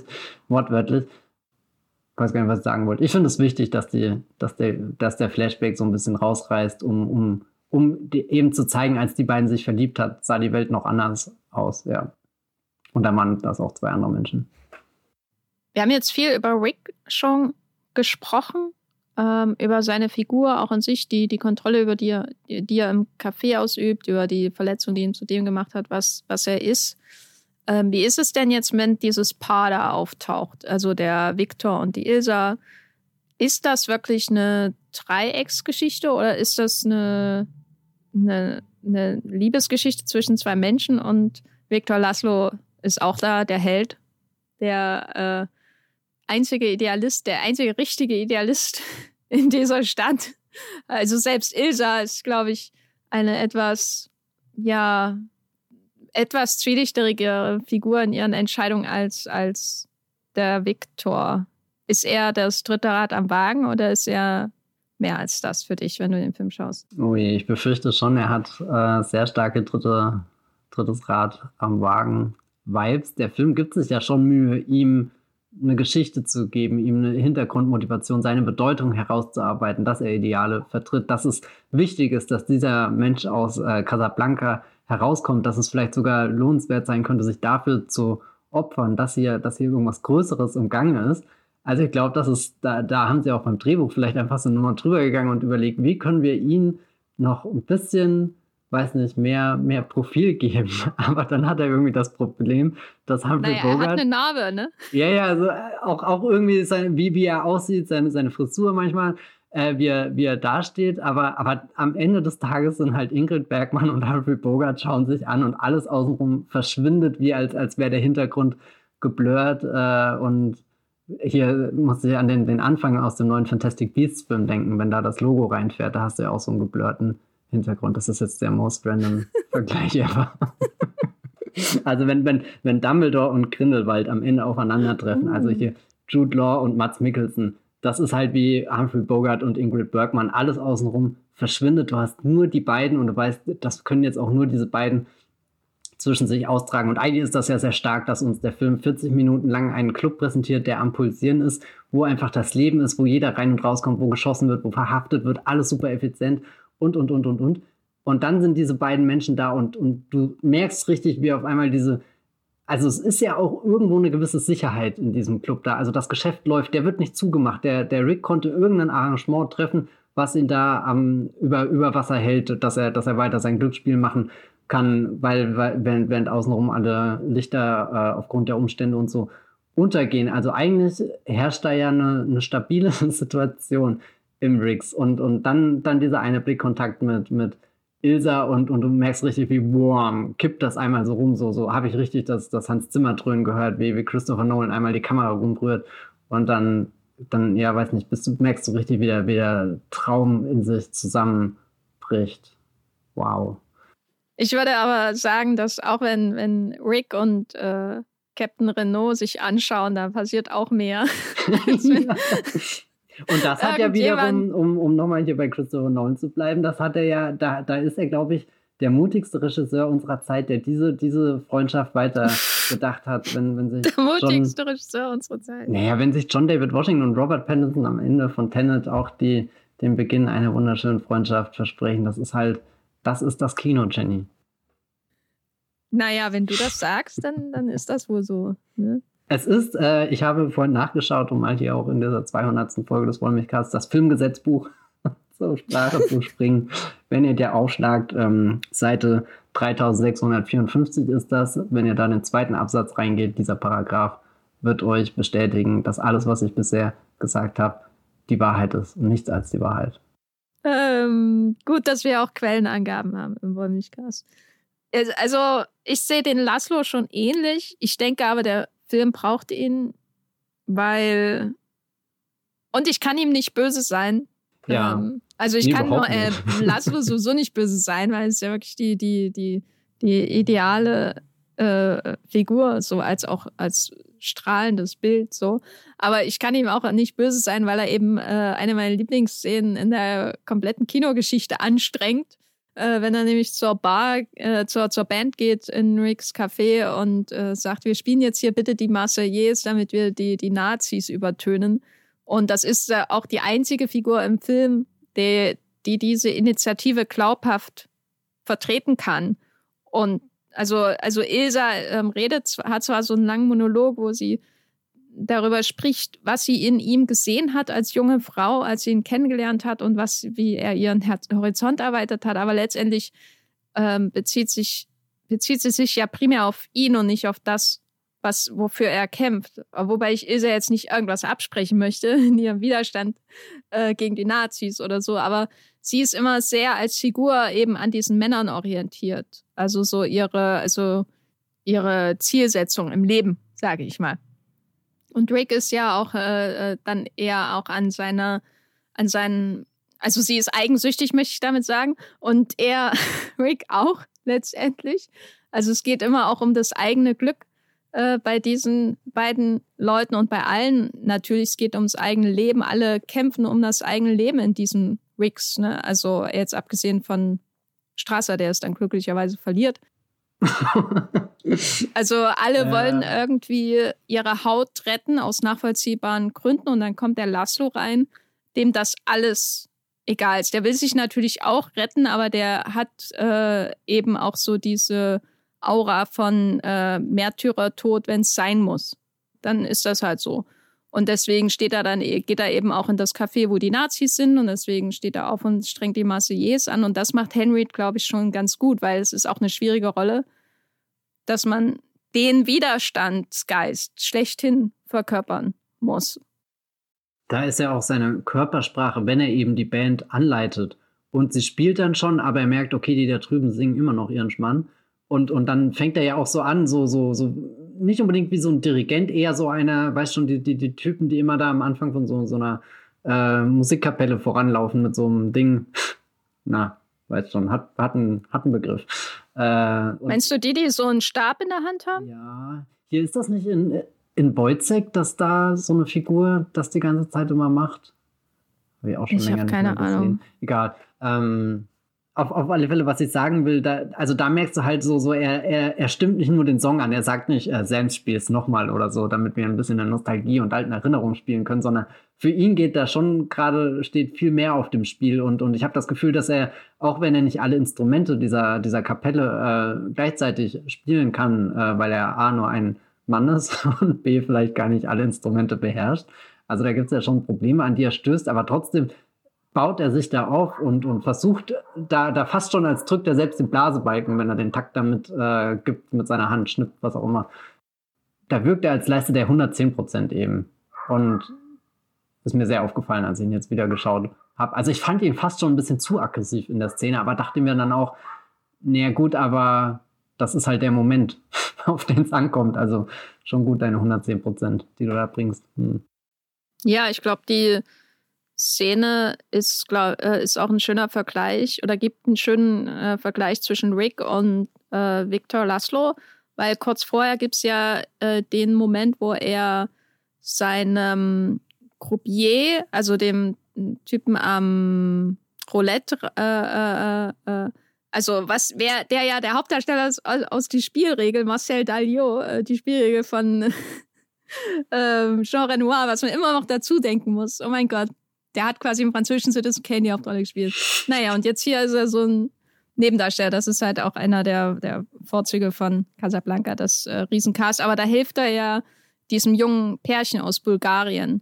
Ähm, die Frau äh, äh, in diesem Pärchen ist ja kurz davor, sich im Grunde für Renault zu prostituieren, um das ähm, Visa zu kriegen. Und sie sucht bei ihm Rat. Und er hilft ihnen, indem er ähm, dem, Mas, äh, dem Dalio, also dem äh, Menschen am Roulette, äh, quasi den Hinweis gibt, hier äh, manipulier das mal so ein bisschen, damit der Mann Geld gewinnt und dann sie am Ende es kaufen können, den, den, das Transitvisa. Und das ist quasi der eine Moment, dann geht es sofort über zu, zu der Marseillaise. Das heißt, man hat diese, dieses kleine Geschache, äh, wo Rick auch mal was Gutes tut. Und dann hat man diese große Symbolkraft, die Viktor Laszlo hat, der ja auch allen Deutschen offen die Stirn bietet in diesem Café und in diesem Moment mit, mit diesem Auftritt, wo er auch alle hinter sich vereint. Das ist eben auch so ein ganz wichtiger Moment, finde ich, wo, wo Rick zwar irgendwie so auch als positive Figur gezeichnet wird, aber andererseits auch so die Bedeutung von Viktor Laszlo und warum muss er unbedingt außer Landes geschafft werden und vor den Nazis geschützt werden, sehr schön dargestellt wird mit einer Sequenz, wo ich jedes Mal denke, wie kann ich eigentlich französische Staatsbürgerin werden? Damit du aufstehen und mitsingen kannst. Ja, ja. Ich glaube, das darfst du auch so, oder? Ich meine, wenn du wird, wird dich schon keiner verklagen oder schaut ein Nachbar mit dem Fernglas rüber und das wäre creepy. Hm. Also ich äh, habe ein Fernglas und kann damit meinen Nachbarn beobachten. wie sie das aber machen noch nicht. gut, die Verräter. ich habe aber noch nicht gesehen, wie jemand da die Marseillaise singt gegenüber. Ja. Ich habe mal kurz eine Frage, weil ehrlich gesagt, ich ähm, weiß nicht, für mich war irgendwie eher diese, dieses Sam und das Klavier und Time Goes By und so, das war für mich immer so der, der musikalische Anker, den ich mit Casablanca verbunden habe. Deswegen äh, kam dann diese Szene und in dem Moment, wo die Szene kam, habe ich mich daran erinnert, stimmt, da gibt es diese, diese große, diesen Marseillais-Moment und dann war ich, äh, also einerseits finde ich es sehr stark, wie, wie auch sowas Einfachen wie eben ein, wir singen ein Stück, was ja sich auf den ersten Blick erstmal harmlos anhört, wie das eben quasi der, der Auslöser für eine riesengroße Bewegung ist von, weiß nicht, politischer Dimension und, und noch mehr, wo am Ende Dämon tot äh, auf dem, ja, ums, wo, wo es am Ende ums, um alles geht und, und es ist ja sehr klar ähm, ge, gekennzeichnet, wer hier die Guten und wer die Bösen sind. Aber in dem Moment, wo die Marseille anfängt zu spielen und in dieses deutsche Lied so rein, ich will gar nicht sagen rein crasht, weil, weil für einen Moment habe ich überlegt, könnte es nicht sogar eine Version geben, wo diese Lieder beide zusammen einen Klang bilden? Nein, also ich glaube, dass, dass die singen ja die Wacht am Rhein äh, in der Szene, die, die Deutschen. Äh, das geht so zurück auf den deutsch-französischen Krieg. Äh, und äh, also es ist ein äh, Kriegslied im Grunde. Ich möchte jetzt nicht die Marseillaise als äh, Imagine der französischen Geschichte stilisieren, aber so im Kontext des amerikanischen Films. Der ist zu spät entstanden, um das als Option zu beinhalten. Aber es ist in der Szene schon ein Moment der Vereinigung da. Nicht mit den Deutschen, sondern was ich immer äh, oder was ich diesmal sehr, sehr auffällig fand, war diese Szene mit der Ex-Geliebten von Rick, die sich vorher an den deutschen Offizier heranmacht und deswegen von allen äh, dumm angemacht wird. Also einer sagt ja auch hier, dass sie mit äh, äh, en Bosch, also dieses, diese äh, negative Spitzname für die Deutschen, rummacht, wie kannst du das noch machen? Aber dieser Moment der Marseillaise, wo ja nicht nur Franzosen, sondern alle, die nicht Deutsche sind, die nicht, äh, die nicht Nazis sind, muss man ja auch sagen, weil es sind ja auch viele andere Deutsche in, in dem RICS, die ähm, geflohen sind, ähm, wo alle vereint werden unter diesem Banner dieser Marseillaise das ist für mich, also das macht für mich die Kraft aus. Das ist für mich, deswegen ist es für mich auch ein viel wichtigerer Moment als dieses As Time Goes By. Was auch schön ist, so wenn es, also vor allem wenn es zum ersten Mal gespielt wird, später bin ich dann wie bei Sam so mit Augenrollen. Kennt ihr nicht mal was anderes spielen? Ähm, aber diese, dieser Moment, wo dieser Raum, der aus so vielen kleinen Molekülen besteht, die alle ihren eigenen Antrieb haben, die alle ähm, sicher auch ähm, über die Schultern der anderen stürzen würden, wenn es möglich wäre, dadurch ein Visa zu erreichen. Ne? Äh, die, wo alle auf einmal zusammengeschweißt werden durch diese fremde Nationalhymne, die aber eben viel mehr ausdrückt in dem Moment, die von einem Tschechen angestimmt wird oder Tschechoslowaken angestimmt wird. Ähm, das ist, ist mir sowas, das geht mir jedes Mal sowas ans Herz, dass ich denke, das sollte man jeden Film, äh, jeden Studenten von Propagandafilmen zeigen, weil das ist wirklich, ist, nicht, ist ein absoluter Propagandamoment. Äh, ich meine, der Film kam 42 ins Kino. Die, die USA waren ja quasi gerade eingetreten in den Krieg. Und es gibt noch viel mehr Hardcore-Propagandafilme aus der Zeit, amerikanische, die ebenfalls unterhaltsam sind wie Sau. ähm, aber, aber das ist sowas, wo ich jedes Mal bewundere, wie wie gleichzeitig offensichtlich und trotzdem bewegend und zeitlos dieser Moment ist. Dass alle Menschen da zusammengeschweißt werden gegen das Böse, verkörpert durch den armen Konrad Veit, der ja auch ein Nazi-Gegner war und flüchten musste, weil seine Frau äh, Jüdin war. Nee, also ich bin da jedes Mal hin und weg. Also das ist wirklich mein Casablanca-Moment. Wenn ich an Casablanca denke, dann denke ich an die Marseillaise. Und äh, google Staatsbürgerschaft Frankreich. Wie? Wollen wir noch ein Wort sagen zu Renault? Weil ich muss sagen, Renault ist meine Lieblingsfigur in Casablanca. Okay, also der, der korrupte Kap Kapitan.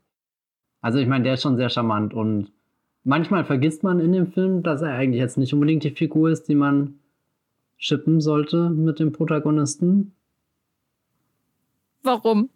Naja, weil. Ja. Nur weil er Frauen zum Sex zwingt. Zum Beispiel. das, und, und die ganzen Visas den Leuten verweigert oder horrende Summen fordert und sich generell aufführt, als gehört ihm dieses ganze Casablanca. Ja, ich weiß nicht, es ist, es ist, also da, da kommt auch so, so ein großer Zwiespalt, glaube ich, dieses, dieses Films zum Vorschein, dass, dass es ja eigentlich nicht gemütlich ist, gerade in diesem Casablanca zu sein. Ich meine, wenn wir uns zum Beispiel einen Film anschauen, der sehr verwandt hier ist, äh, der, der Transit von Christian Petzold, da merkst du ja schon irgendwie, dass, dass früher oder später willst du da einfach weg, selbst wenn die Sonne scheint und das alles äh, super warm aussieht, während, während der Casablanca gibt dir dann doch immer das Gefühl, eigentlich könnte auch, also wenn, wenn, wenn das dieser Ort der Ewigkeit ist und sich alles in, in Ricks äh, Diner äh, oder, oder Café abspielt, dann, dann könnte man da ewig bleiben. Und, und dieses Kunststück kriegt er halt auch mit dem, mit dem Kapitän dahin, dass der super charmant wirkt, dass, dass jeder, jeder Dialog, den er irgendwie mit, mit Rick hat, weiß nicht, die, die wirken, als sind die nicht nur geprobt, sondern wirklich so tief verinnerlicht, als, als wissen diese zwei Figuren, die eigentlich von zwei sehr unterschiedlichen Hintergründen kommen, genau wie sie, wie sie dieses Spiel da gerade zu spielen haben, dass sie sich entspannt zurücklehnen können und, und nichts aus dem Ruder läuft. Das ist schon bemerkenswert. Obwohl es eigentlich eine maximal ambivalente Figur ist. Ja, ich finde das maximal ambivalente wichtig, weil er für mich ist er so ein bisschen die Körper, Verkörperung von Casablanca als Film und von dem Unterhaltungskonzept von, von Casablanca. Weil klar, der Film ist ein bisschen leichter als Transit von Christian Petzold, hat aber wirklich viele Parallelen, bis hin zu äh, Franz Rogowski geht immer in dieselbe Pizzeria äh, und äh, ähm, Matthias Brandt da als äh, Barmann aber das, was Casablanca so mit ausmacht, ist ja eigentlich diesen ganzen, diese ganzen Peitschenhiebe, die du mit dem Zuckerbrot bekommst. Also, und Renault ist ja wirklich die, die Figur, die das am besten verkörpert. Klar, man kann sagen, der Strasser, aber der ist ja einfach nur ein Arschloch. Ne? Er ist ein Nazi, ein einfacher Bösewicht. Ich finde, Konrad Veit spielte den ähm, erstaunlich charismatisch. Du hattest den ähm, im Vorgespräch ja auch mit Hans Lander so ein bisschen verglichen, weil er so ansatzweise zivilisiert, dann wie sie da alle zivilisiert da am Tisch sitzen, obwohl da so eine Horrorperson ankommt und der ist ja auch, ich meine, der Hauptdarsteller aus äh, Caligari, also mehr Horror geht ja nicht. Äh, äh, und der ist Vorbild für den Joker, ne? der Mann, der lacht. Konrad Veit. Oh mein Gott. Also da, da ist schon Horror da, wenn er kommt als, als Nazi. Und Renault ist aber eher so Casablanca als Figur, weil er so charmant ist und er hat eben wirklich die besten Dialogzahlen im Film. Also auch wie er da, wenn das, wenn, wenn er dann so sagt, hier, das Café muss zugemacht äh, werden wegen ähm, illegalem Glücksspiel. Äh, Kapitän, hier ist Ihr Gewinn. so eine Art. Also, und das geht ja wirklich von Anfang bis Ende. Und wie schnell er dann so als Wenderhals dann immer die Seiten wechselt. Das ist enorm unterhaltsam, aber gleichzeitig hast du eben diese Geschichte mit dem bulgarischen, mit der bulgarischen Frau. Und Frau ist, glaube ich, übertrieben. Es wird ja einmal mehr oder weniger angedeutet, dass sie auch minderjährig ist, dass es ein ganz junges Pärchen ist, was da geflohen ist aus Bulgarien. Und er, ähm, er nutzt quasi seine Position, um Sex von diesen Frauen zu bekommen, die in ausweglosen Positionen sind. Und das ist ja eigentlich sowas, was du in einem, in so einem rumänischen Sozialdrama im Kann-Wettbewerb normalerweise hast. Also an diese Filme muss ich da immer denken, wenn ich die Figur sehe, weil es so eine in der Machtposition ist, die die arme Menschen ausbeutet und insbesondere Frauen. Das ist ja das Wiederkehr. Der ist korrupt, aber die, das, was er von den Frauen bekommt, ist, ist Sex. auch. Und das ist eine absolute Bösewichtsfigur. Und gleichzeitig ist er aber der, der charmanteste Typ, aber er ist der BFF äh, von Rick am Ende ja wirklich. Also das Verhältnis zwischen den beiden ist schon, finde ich, immer ein bisschen angespannt, aber am Ende ist es halt Grindelwald und Dumbledore im Café. ähm, und, und das ist ja auch Casablanca selbst. Ne? Man hat diese unglaublich unangenehme Grundsituation, die er mit Transit teilt. Diese Menschen, die da irgendwie in eine Sackgasse kommen und verfolgt werden und die, alles kommt immer näher. Und äh, das ist ja auch bei Laszlo dann wirklich so. Also er, er wird ja dann auch wirklich ins, in, äh, als Ziel genommen. Also er kann sich ja da nicht einfach nur aufhalten und warten, bis er ein Visa bekommt, sondern die wollen ihn ja wirklich aus dem Weg schaffen. Und äh, alle, also die, die, die, die Wände kommen immer näher und es gibt keinen Ausweg, außer du machst das. Und das ist aber ganz schwer, das äh, zu bekommen. Also das, irgendwas für ein Visa zu bekommen, Geld, was weiß ich. Und dann hast du aber so einen Film, der gleichzeitig auch enorm unterhaltsam ist. Und melodramatisch und eine große Liebesgeschichte und alles. Und das ist eben für mich auch Renault so ein bisschen als Figur, die Verkörperung dessen. Dieses, dieses, und, und was ich bei Casablanca wirklich, ich weiß nicht, wie es dir da geht, was ich da wirklich ähm, auffällig finde, ist, ist, dass es nicht dieses Whiplash-Ding ist, wo man von der einen Stimmung in die nächste geschlagen wird, sondern dass beides übereinander, nebeneinander äh, gleichzeitig aber immer existiert. Oder, oder wie hast du das wahrgenommen? Ja, also klar, wir haben ja vorhin über den tonalen Bruch bei dem Flashback geredet, aber das ist ja wirklich nur ein ganz teiler, äh, kleiner Teil des Films. Ich hatte nicht das Gefühl, dass ich hier gerade irgendwie in einem Schiff bin, was von, von Wellen hin und her geschubst wird, sondern eher mich ertappt, wie ich gedacht habe, oh mein Gott, bin ich gerade im romantischsten Film aller Zeiten oder im schlimmsten Kriegsfilm? Kann das gerade beides passieren? Sind vielleicht einfach nur zwei, zwei, werden hier gerade zwei Filme übereinander projiziert? Also so dicht ist das schon miteinander verwachsen, dass, dass du ein, ein Bild irgendwie hast, aber das dann aus so vielen verschiedenen Ebenen besteht und, und mal ist es eben das Schwungvolle, was dich mitreißt und durch den ganzen Laden durchführt und wo du dann auch komplett irgendwie auf dem Renault seiner Seite bist. Also weiß nicht, wo, wo, wo es einfach ansteckend ist, wie die Figuren miteinander reden und dich auch vergessen lassen, was gerade im Rest der Welt los ist. Und dann tritt halt so eine andere Figur rein auf der Suche nach einem Visa und, und dann merkst du auf einmal wieder, ja, jetzt bin ich da. Aber nee, es sind eben nicht diese, diese, diese, weiß nicht, wie hast du es gerade bezeichnet, Whiplash-Bewegungen oder so, die, die, die dich wirklich hin und her schleudern, sondern du bist eigentlich die ganze Zeit, äh, balancierst du auf diesem schmalen Grat und, und fällst zu gleichen Teilen auf beiden Seiten runter. Und eigentlich müsste das das schlimmste, zerreißendste Gefühl sein, aber das ist vielleicht das große Kunststück, äh, dass hier Michael Curtis diesen Film so, so inszeniert, dass du trotzdem das Gefühl hast, das ist alles gerade sehr, sehr stimmig, sehr, sehr fließend geht alles ineinander über. Ja, ich würde sagen, er schafft es halt inszenatorisch das alles auch so zu verbinden. Also klar, bei den Nachtszenen ist dann die, die Lichtsetzung sehr expressiv, würde ich sagen, so. Äh, aber er, er geht wirklich fließend über auch zwischen den dramatischen Großaufnahmen eines Melodrams, gerade bei der ähm, Paris-Sequenz oder der äh, von dir angesprochenen Einstellung auch mit, mit diesem Brief und der Blick in Humphrey Bogarts Gesicht darauf und so. Äh, und dann aber dieses ausschweifende ähm, Erkunden dieses Raumes mit allen, also von Ricks Café, mit allen seinen skurrilen Figuren. Und dann bleibt er halt mal in so einem Two-Shot bei diesem deutschen Pärchen, das Englisch hervorragend kann, äh, hängen oder so. Also das ist also so ein fließender Wechsel zwischen den Elementen und dann kommt immer wieder so dieses harte Melodram rein. Auch diese Sequenz, wo Ingrid Bergmann ihn, äh, Humphrey Bogart, mit der Waffe bedroht. Was auch so was ist, was ich komplett äh, aus meinem Gehirn entfernt habe als Erinnerung. Trotzdem jedes Mal, was? Sie zieht eine Waffe.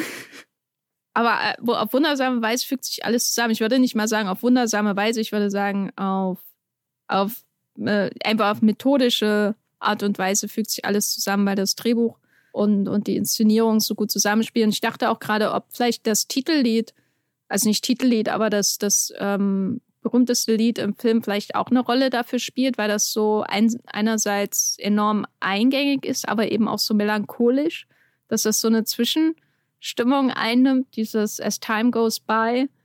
Und der Sam ist ja im Grunde auch da so ein bisschen der Pol äh, dieses, dieses Films, um den sich da alles irgendwie, um den alles rotiert. Aber wenn er nicht gerade mit seinem Klavier durch die Gegend läuft oder Piano, dann ist er eigentlich immer an derselben Stelle und ist immer da, damit alle zur Ruhe kommen, wenn er zum hundertsten Mal As Time Goes By spielt. Er ist ja sogar dieser Ruhepol, der dich über die Zeiten hinweg, den du wiedererkennst. Also so der, der Typ aus Frankreich, den du irgendwie in Casablanca in dem ganzen Gewusel, wo du nicht dachtest, dass du jemals nur mal jemand Vertrauten siehst, siehst du Sam und boah, der ist wieder da.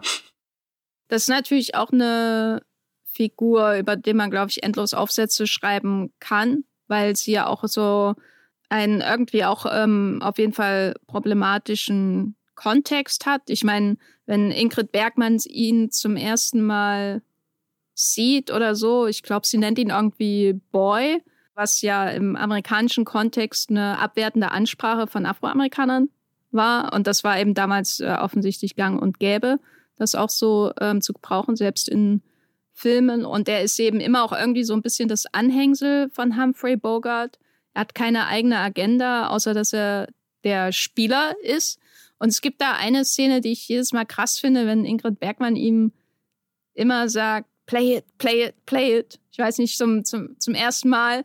Äh, und ich äh, will jetzt hier nicht meinen Casablancas rassistisch Hot Take aus der Tasche ziehen, weil das ist auch irgendwie absurd, ähm, das jetzt hier irgendwie so tiefer äh, dem Film irgendwie vorzuwerfen in diesem Kontext dieses Podcasts aus. Ich glaube, da braucht man ein paar mehr Seiten für eine nuancierte Betrachtung dieses Films. Aber andererseits könnte man Sam auch wirklich als neutralen Pol in einem eigentlich neutralen Raum betrachten. Denn wenn wir, wir werden ja mehrmals auch so ein bisschen dazu verleitet, seine Perspektive auf Rick und Ilsa einzunehmen, weil er rollt ja nicht umsonst mit den Augen. Ne? Die beiden, das geht gar nicht.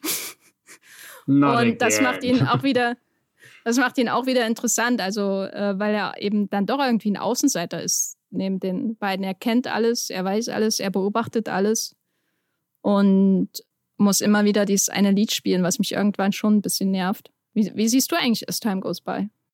Ja, also es kam dann öfter vor, als ich es irgendwie in Erinnerung hatte, auch weil es dann ja gar nicht äh, nur, nur eben als Musik, die, die eben in, in, in Ricks äh, Café gesungen wird, sondern ja auch von Max Steiner sehr prominent immer mal wieder als Liebesthema dann einfach ganz normal in der Filmmusik aufgegriffen wird. Da dachte ich mir, weiß nicht, ist das für die Zeit normal gewesen, dass es dann nicht mehr so subtil, nicht mehr so fein wirkt, obwohl das ja eigentlich ein sehr schönes Lied ist, um das Fein in den Film reinzubringen. Also das, das fand ich auch so stark. So, also diese, wenn, wenn, wenn, wenn Sam anfängt, dieses Lied dann doch zu spielen, zu singen, merkst du ja richtig, wie diese Erinnerung wieder den, den Weg in den Film findet, in die Figuren findet, wie, wie, wie die Bilder konkreter werden, wenn dann auch der, der Refrain kommt, den jeder irgendwie schon mal gehört hat und, und so, so mit summen zumindest kann, wenn man nicht ganz äh, textsicher ist. Also das, das ist schon, schon ein geschickter äh,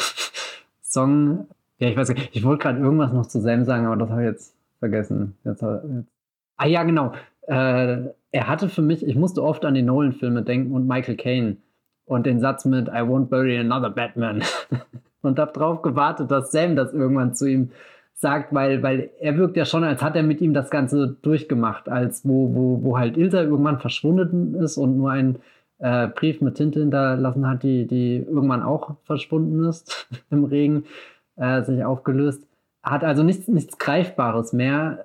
Wirkt das ja oder suggeriert der Film ja schon, dass, dass äh, Rick und, und Sam irgendwie das durchgestanden haben zusammen irgendwie. Also die, die, die sind irgendwie von, von dem, dem äh, Paris, was besetzt wird, äh, rüber in das Casablanca gekommen und haben dann einen, einen Laden irgendwie aufgezogen und ja, keine Ahnung, dass, dass er auch manchmal so ein bisschen das stille Gewissen ist, was, was Sam sich oder, oder auch hier, der ist, der sich dran erinnert, wenn Sam eher die Verbote ausspricht mit du darfst das nicht mehr spielen und äh, ich kann nicht lieben, sondern bin jetzt der zynische Rick.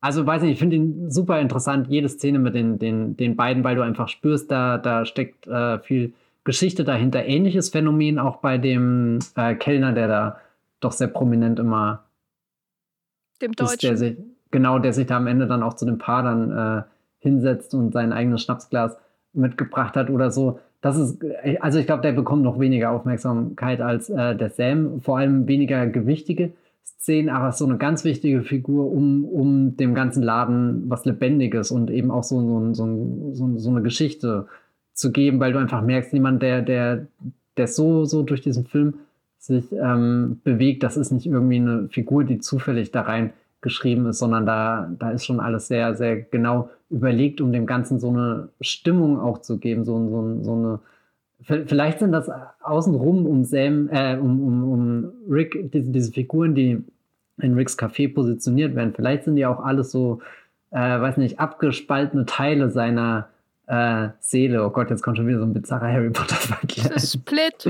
ja, oder Split, keine Ahnung. So. Also er hat gemerkt, oh mein Gott, hier, Ilsa hat mich sitzen lassen, jetzt schaffe ich ganz viele Horcruxe, weil ich wütend und verzweifelt und angry bin. Und, und das sind all diese Leute, die mit mir, und Achtung, jetzt kommt ein Fluch der Karibik-Vergleich, die mit mir hier diese äh, äh Black, äh, nicht Black Pearl, sondern halt, weiß schon, die Flying Dutchman steuern müssen. Also diese ganze Crew hat irgendwie so, so, so ein Bündnis mit mir eingegangen. Und dann, wenn dieser Moment kommt, wo, wo Rick ja vielleicht mit am meisten seine Macht mal spielen lässt, äh, nämlich wo er, wo diesem jungen Paar eben zu dem Gewinn verhilft, weil, weil er, weil quasi da, da funktioniert das, dass Riggs, wie er das konstruiert hat, also wie, wie, wie die Absprachen mit seinen, seinen Bediensteten und so weiter, ähm, mit seinen Angestellten funktionieren, den Ort, den er anbietet, den er schafft, das, was man dort machen kann, trinken, essen, gewinnen eben oder verlieren.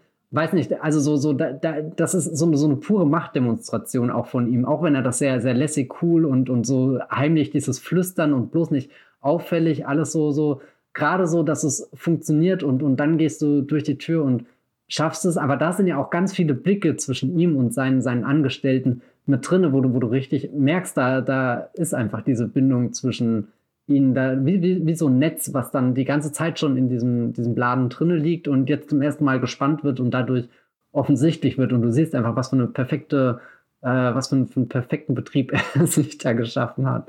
Weiß nicht, äh, das finde ich eine ganz starke Szene, so, so wie als sind alle diese Elemente eingeführt und alle pendeln ein bisschen rum und du siehst da und da gibt es eine Verbindung und da und da und am Ende siehst du einfach, wie, wie diese ganze Domino-Kette aussieht, wenn, wenn die Steine mal richtig umfallen. Am Ende ist aber wieder das Rollfeld und wir haben ja schon ein bisschen über diesen Schauplatz gesprochen. Wir haben darüber gesprochen, dass Casablanca als Ganzes schon auch so von einer Atmosphäre der Bedrängung irgendwie auch ähm, bestimmt wird, dieses Gefühl, dass man irgendwie so gefangen ist, auch an diesem Ort, das, was ja auch bestärkt wird durch die Beschränkung auf die wenigen Schauplätze und die Konzentration vor allem natürlich auch auf Wicks. Und am Ende könnte man sagen, bleibt es so, weil Ingrid und Paul Henry davonfliegen, aber der Nebel legt sich über Casablanca und es ändert sich nichts außer Rick und alles bleibt sonst wie immer und ist immer noch ein furchtbarer Ort. Fazit zum Ende von Casablanca.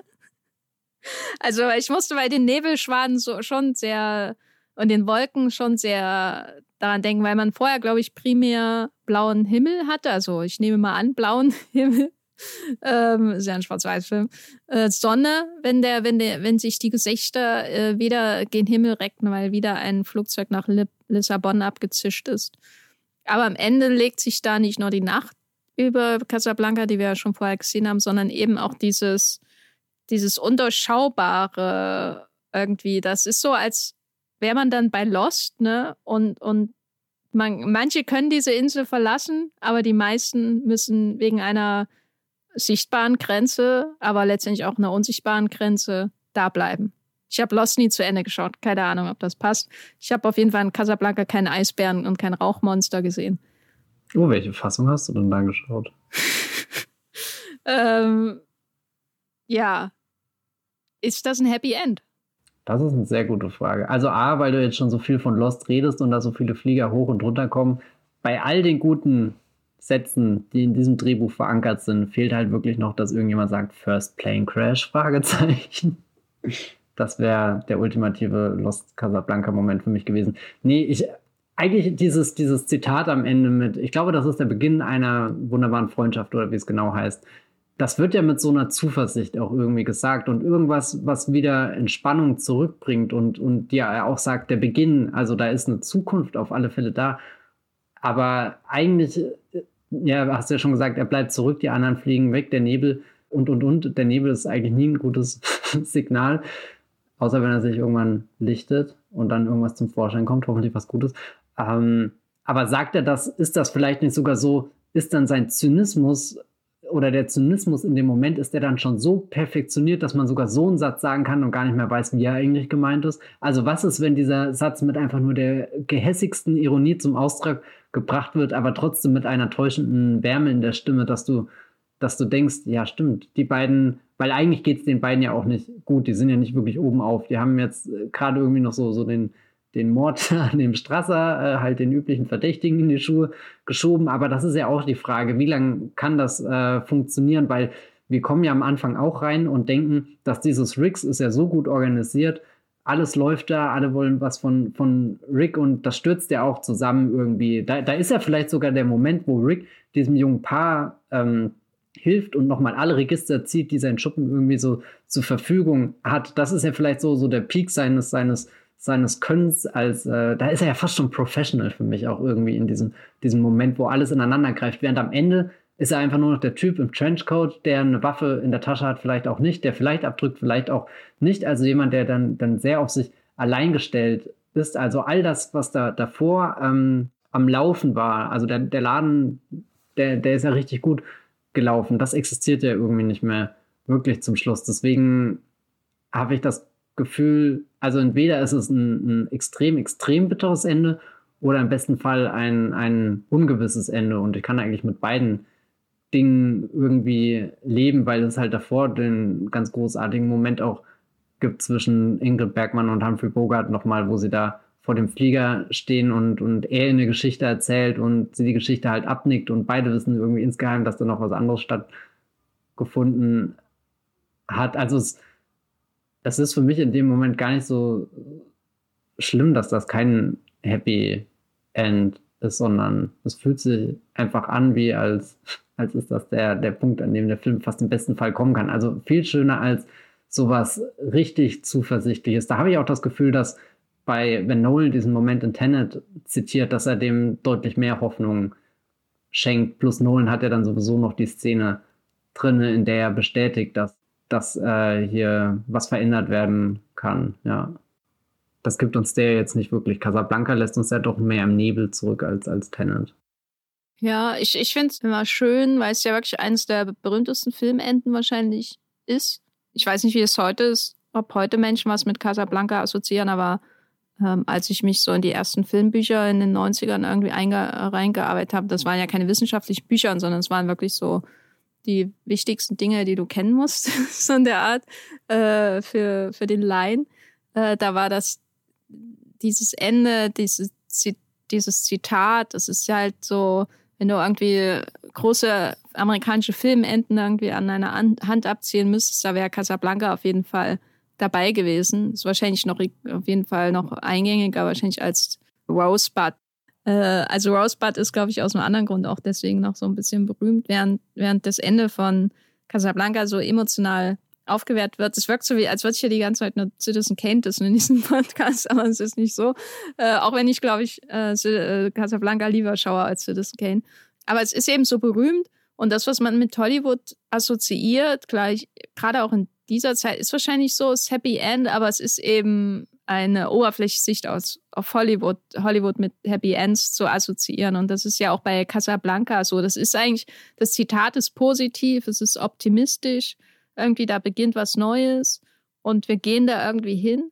Und in einer, auf einer, sag ich mal, weltpolitischen Symbolebene ist das auch ein Happy End, weil diese beiden Männer, der eine ein Opportunist, der andere ähm, ein Zynist, die sich rausgehalten haben aus den Dingen, ja im Verlauf des Films für eine Sache entscheiden. Der Renault ja unfreiwillig, aber ähm, indem er den Rick deckt am Ende, aber im Grunde beziehen sie Stellung. Aber äh, also das ist diese Rick-Idee, Rick als Amerika, die da zum Ende hin weitergetrieben wird und am Ende gehen sie gemeinsam weg und killen Nazis. Tarantino-Style ist meine Vorstellung von dem, was nach Casablanca. Casablanca, Second Act. genau. The whole bloody affair. ja. Casablanca Unchained, sozusagen. ähm, und also auf einer, auf einer symbolischen Ebene ist das ein, ein Happy End schon. Ich würde sagen, für Ilsa ist es ein trauriges Ende, weil ich stelle mir das jetzt so vor, dass der, der Laszlo jetzt auf Vortragsreisen durch die USA geht und sie wird immer mehr in die Rolle einer ähm, ähm, Hausfrau reingedrängt.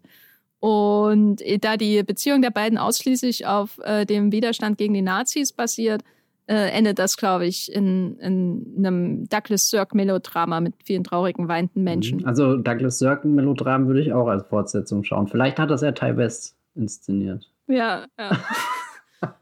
Bin gespannt, wie dieser Witz altert.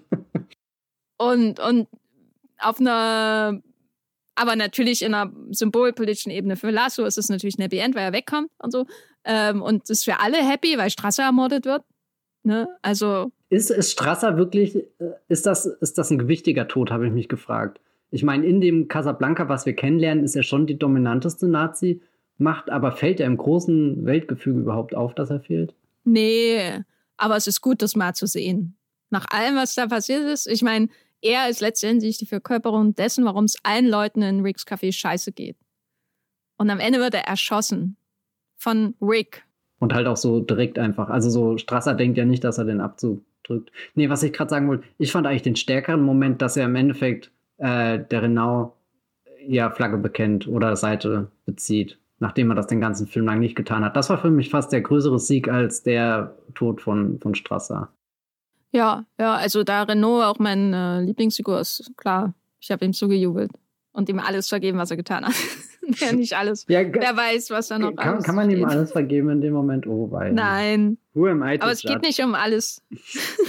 es geht in diesem Film ja nicht um gute Menschen, sonst würde äh, der Film mit äh, Viktor Laszlo enden, der im Flugzeug sitzt. Sondern es geht in diesem Film um Menschen, die schwierige Entscheidungen treffen müssen und oft die falsche Entscheidung treffen, oft bewusst ihre Entscheidungen für ihren Eigennutz treffen. Das ist ja Renault hoch 10, aber auch jemand wie Ilsa und auch jemand wie Rick, die machen das ebenso. Und die müssen sich irgendwie zusammenraffen, um das Übel der Welt zu besiegen. Und deswegen kommt der Inglorious Bastards Vergleich nicht umsonst. ähm, und das macht für mich auch so die propagandistische Macht dieses Films aus, auf jeden Fall. Und es ist natürlich auch insofern Happy End, als Rick äh, Ilsa hoffentlich jetzt endlich mal hinter sich lässt, so. Aber andererseits ist es eben trotzdem auch die große Liebe, die auseinandergeht. Es ist die Vorstellung, dass Casablanca, also die Nazis sind ja nicht weg, das ist eben nur, wie du sagst, ist ja eben nur der eine Straße. Ja. Ähm, es ist die Vorstellung, der Krieg ist noch nicht gewonnen, sondern das ist hier erstmal nur ein nächster Schritt im Kampf.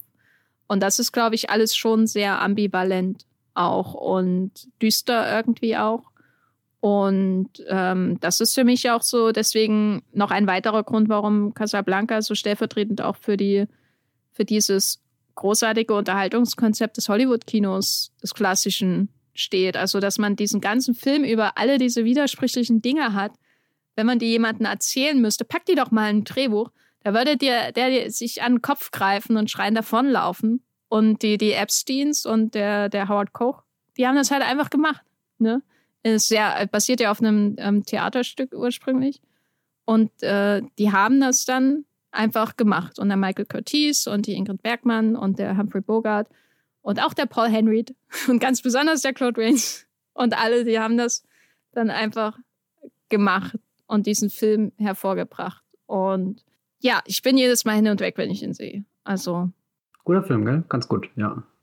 Ja, kann man gucken. Ja, weil du äh, dich gerade gefragt hast, ob der überhaupt noch hier in Filmbüchern auftaucht. Also ich habe gerade mal hier den äh, Reklam-Filmführer aufgeschlagen in der 13. Auflage. Das ist die, wo vorne drauf Jack Sparrow zu sehen ist. Hier Johnny Depp in Fluch der Karibik 2.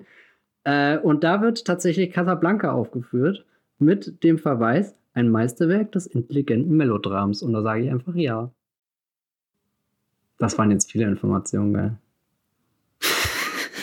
Nein, ich finde das ein schönes Fazit. Ja. Matthias, hast du noch ein letztes Wort äh, zu Casablanca oder möchtest du den Reklamfilm für das Fazit überlassen? Nee, eigentlich gar nicht so gern. Ich habe das Buch gerade auch, glaube ich, zum ersten Mal aufgeschlagen, seitdem ich es gekauft habe. Und das ist vermutlich noch länger her, als dass ich Casablanca zum ersten Mal gesehen habe. Oh, wer kann das schon sagen? Aber es könnte vielleicht sogar genau in die gleiche Zeit ähm, hineinfallen. Und damals habe ich bestimmt auch drin geblättert. Aber nee, ich, ähm, du hast das ja äh, vorgeschlagen, als wir überlegt haben, welchen Film nehmen wir für die 200.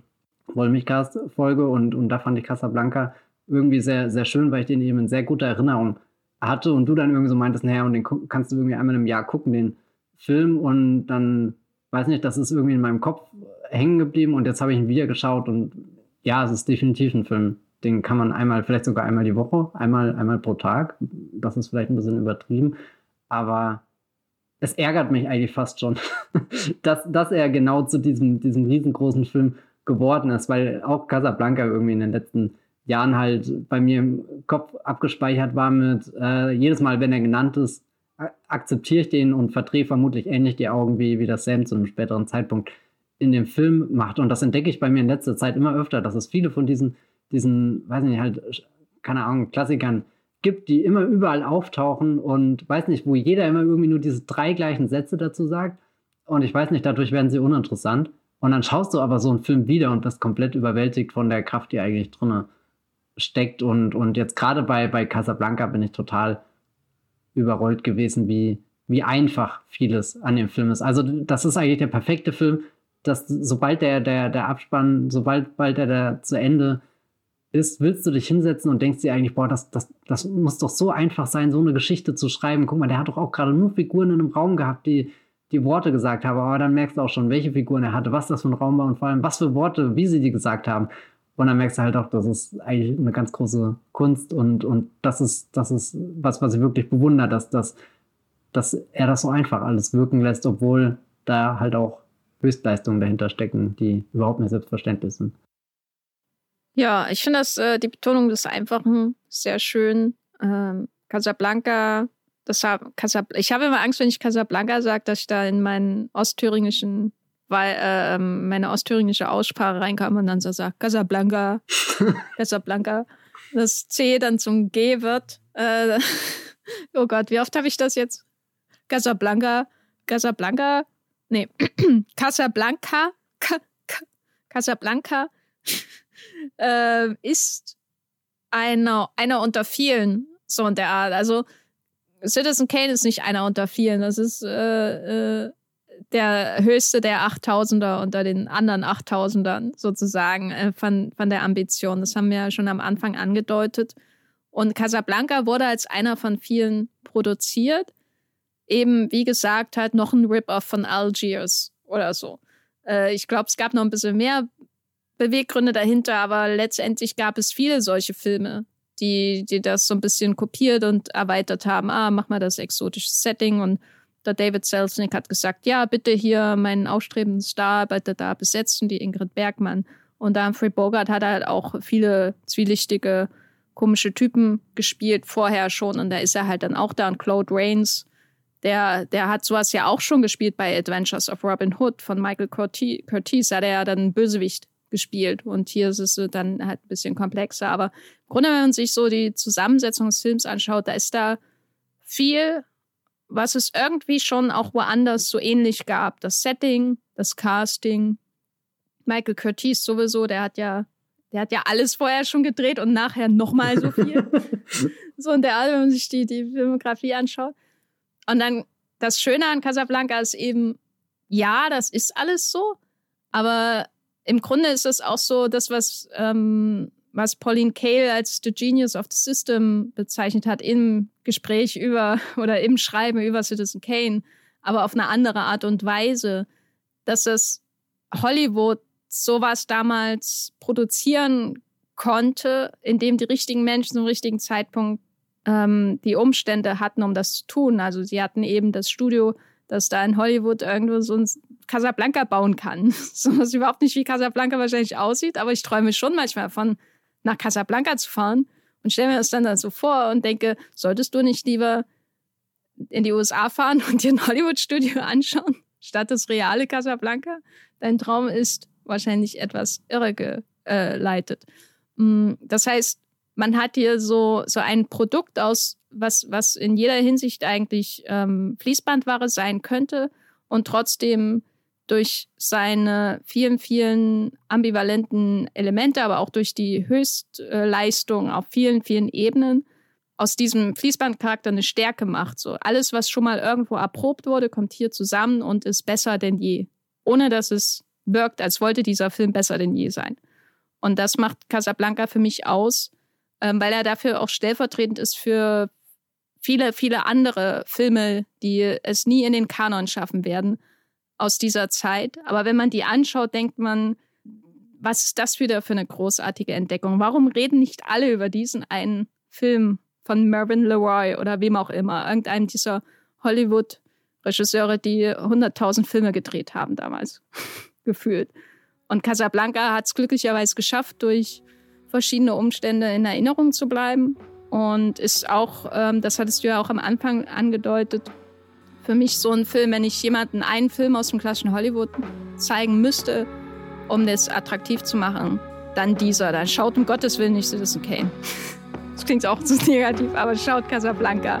Dann versteht ihr, was das klassische Hollywood-Kino ausgemacht hat auf seinen Peak. Ja, und das alles nur wegen Charles Boyer. Ne? So einfach ist das. Ja, ja.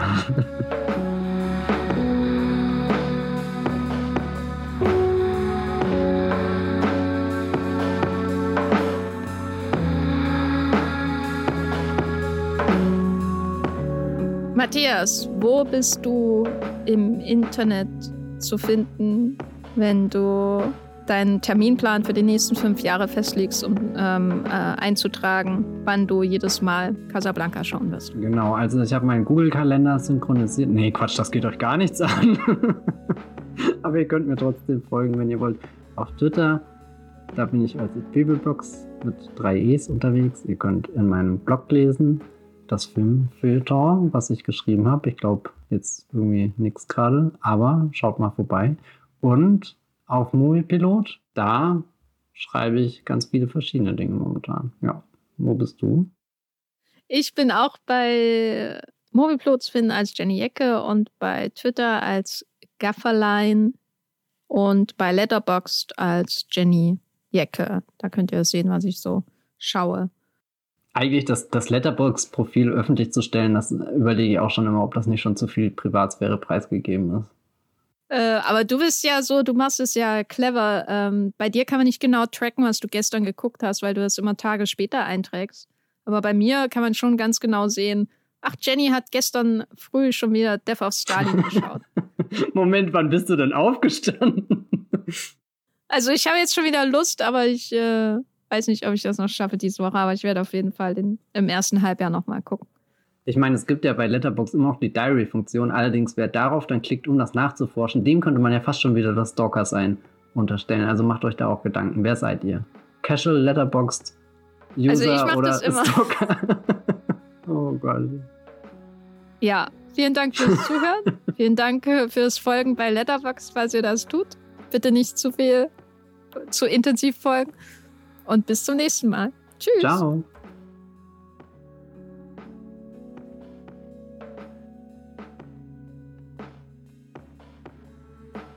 Der Wollmilchcast wird produziert von Jenny Jecke und Matthias Hopf.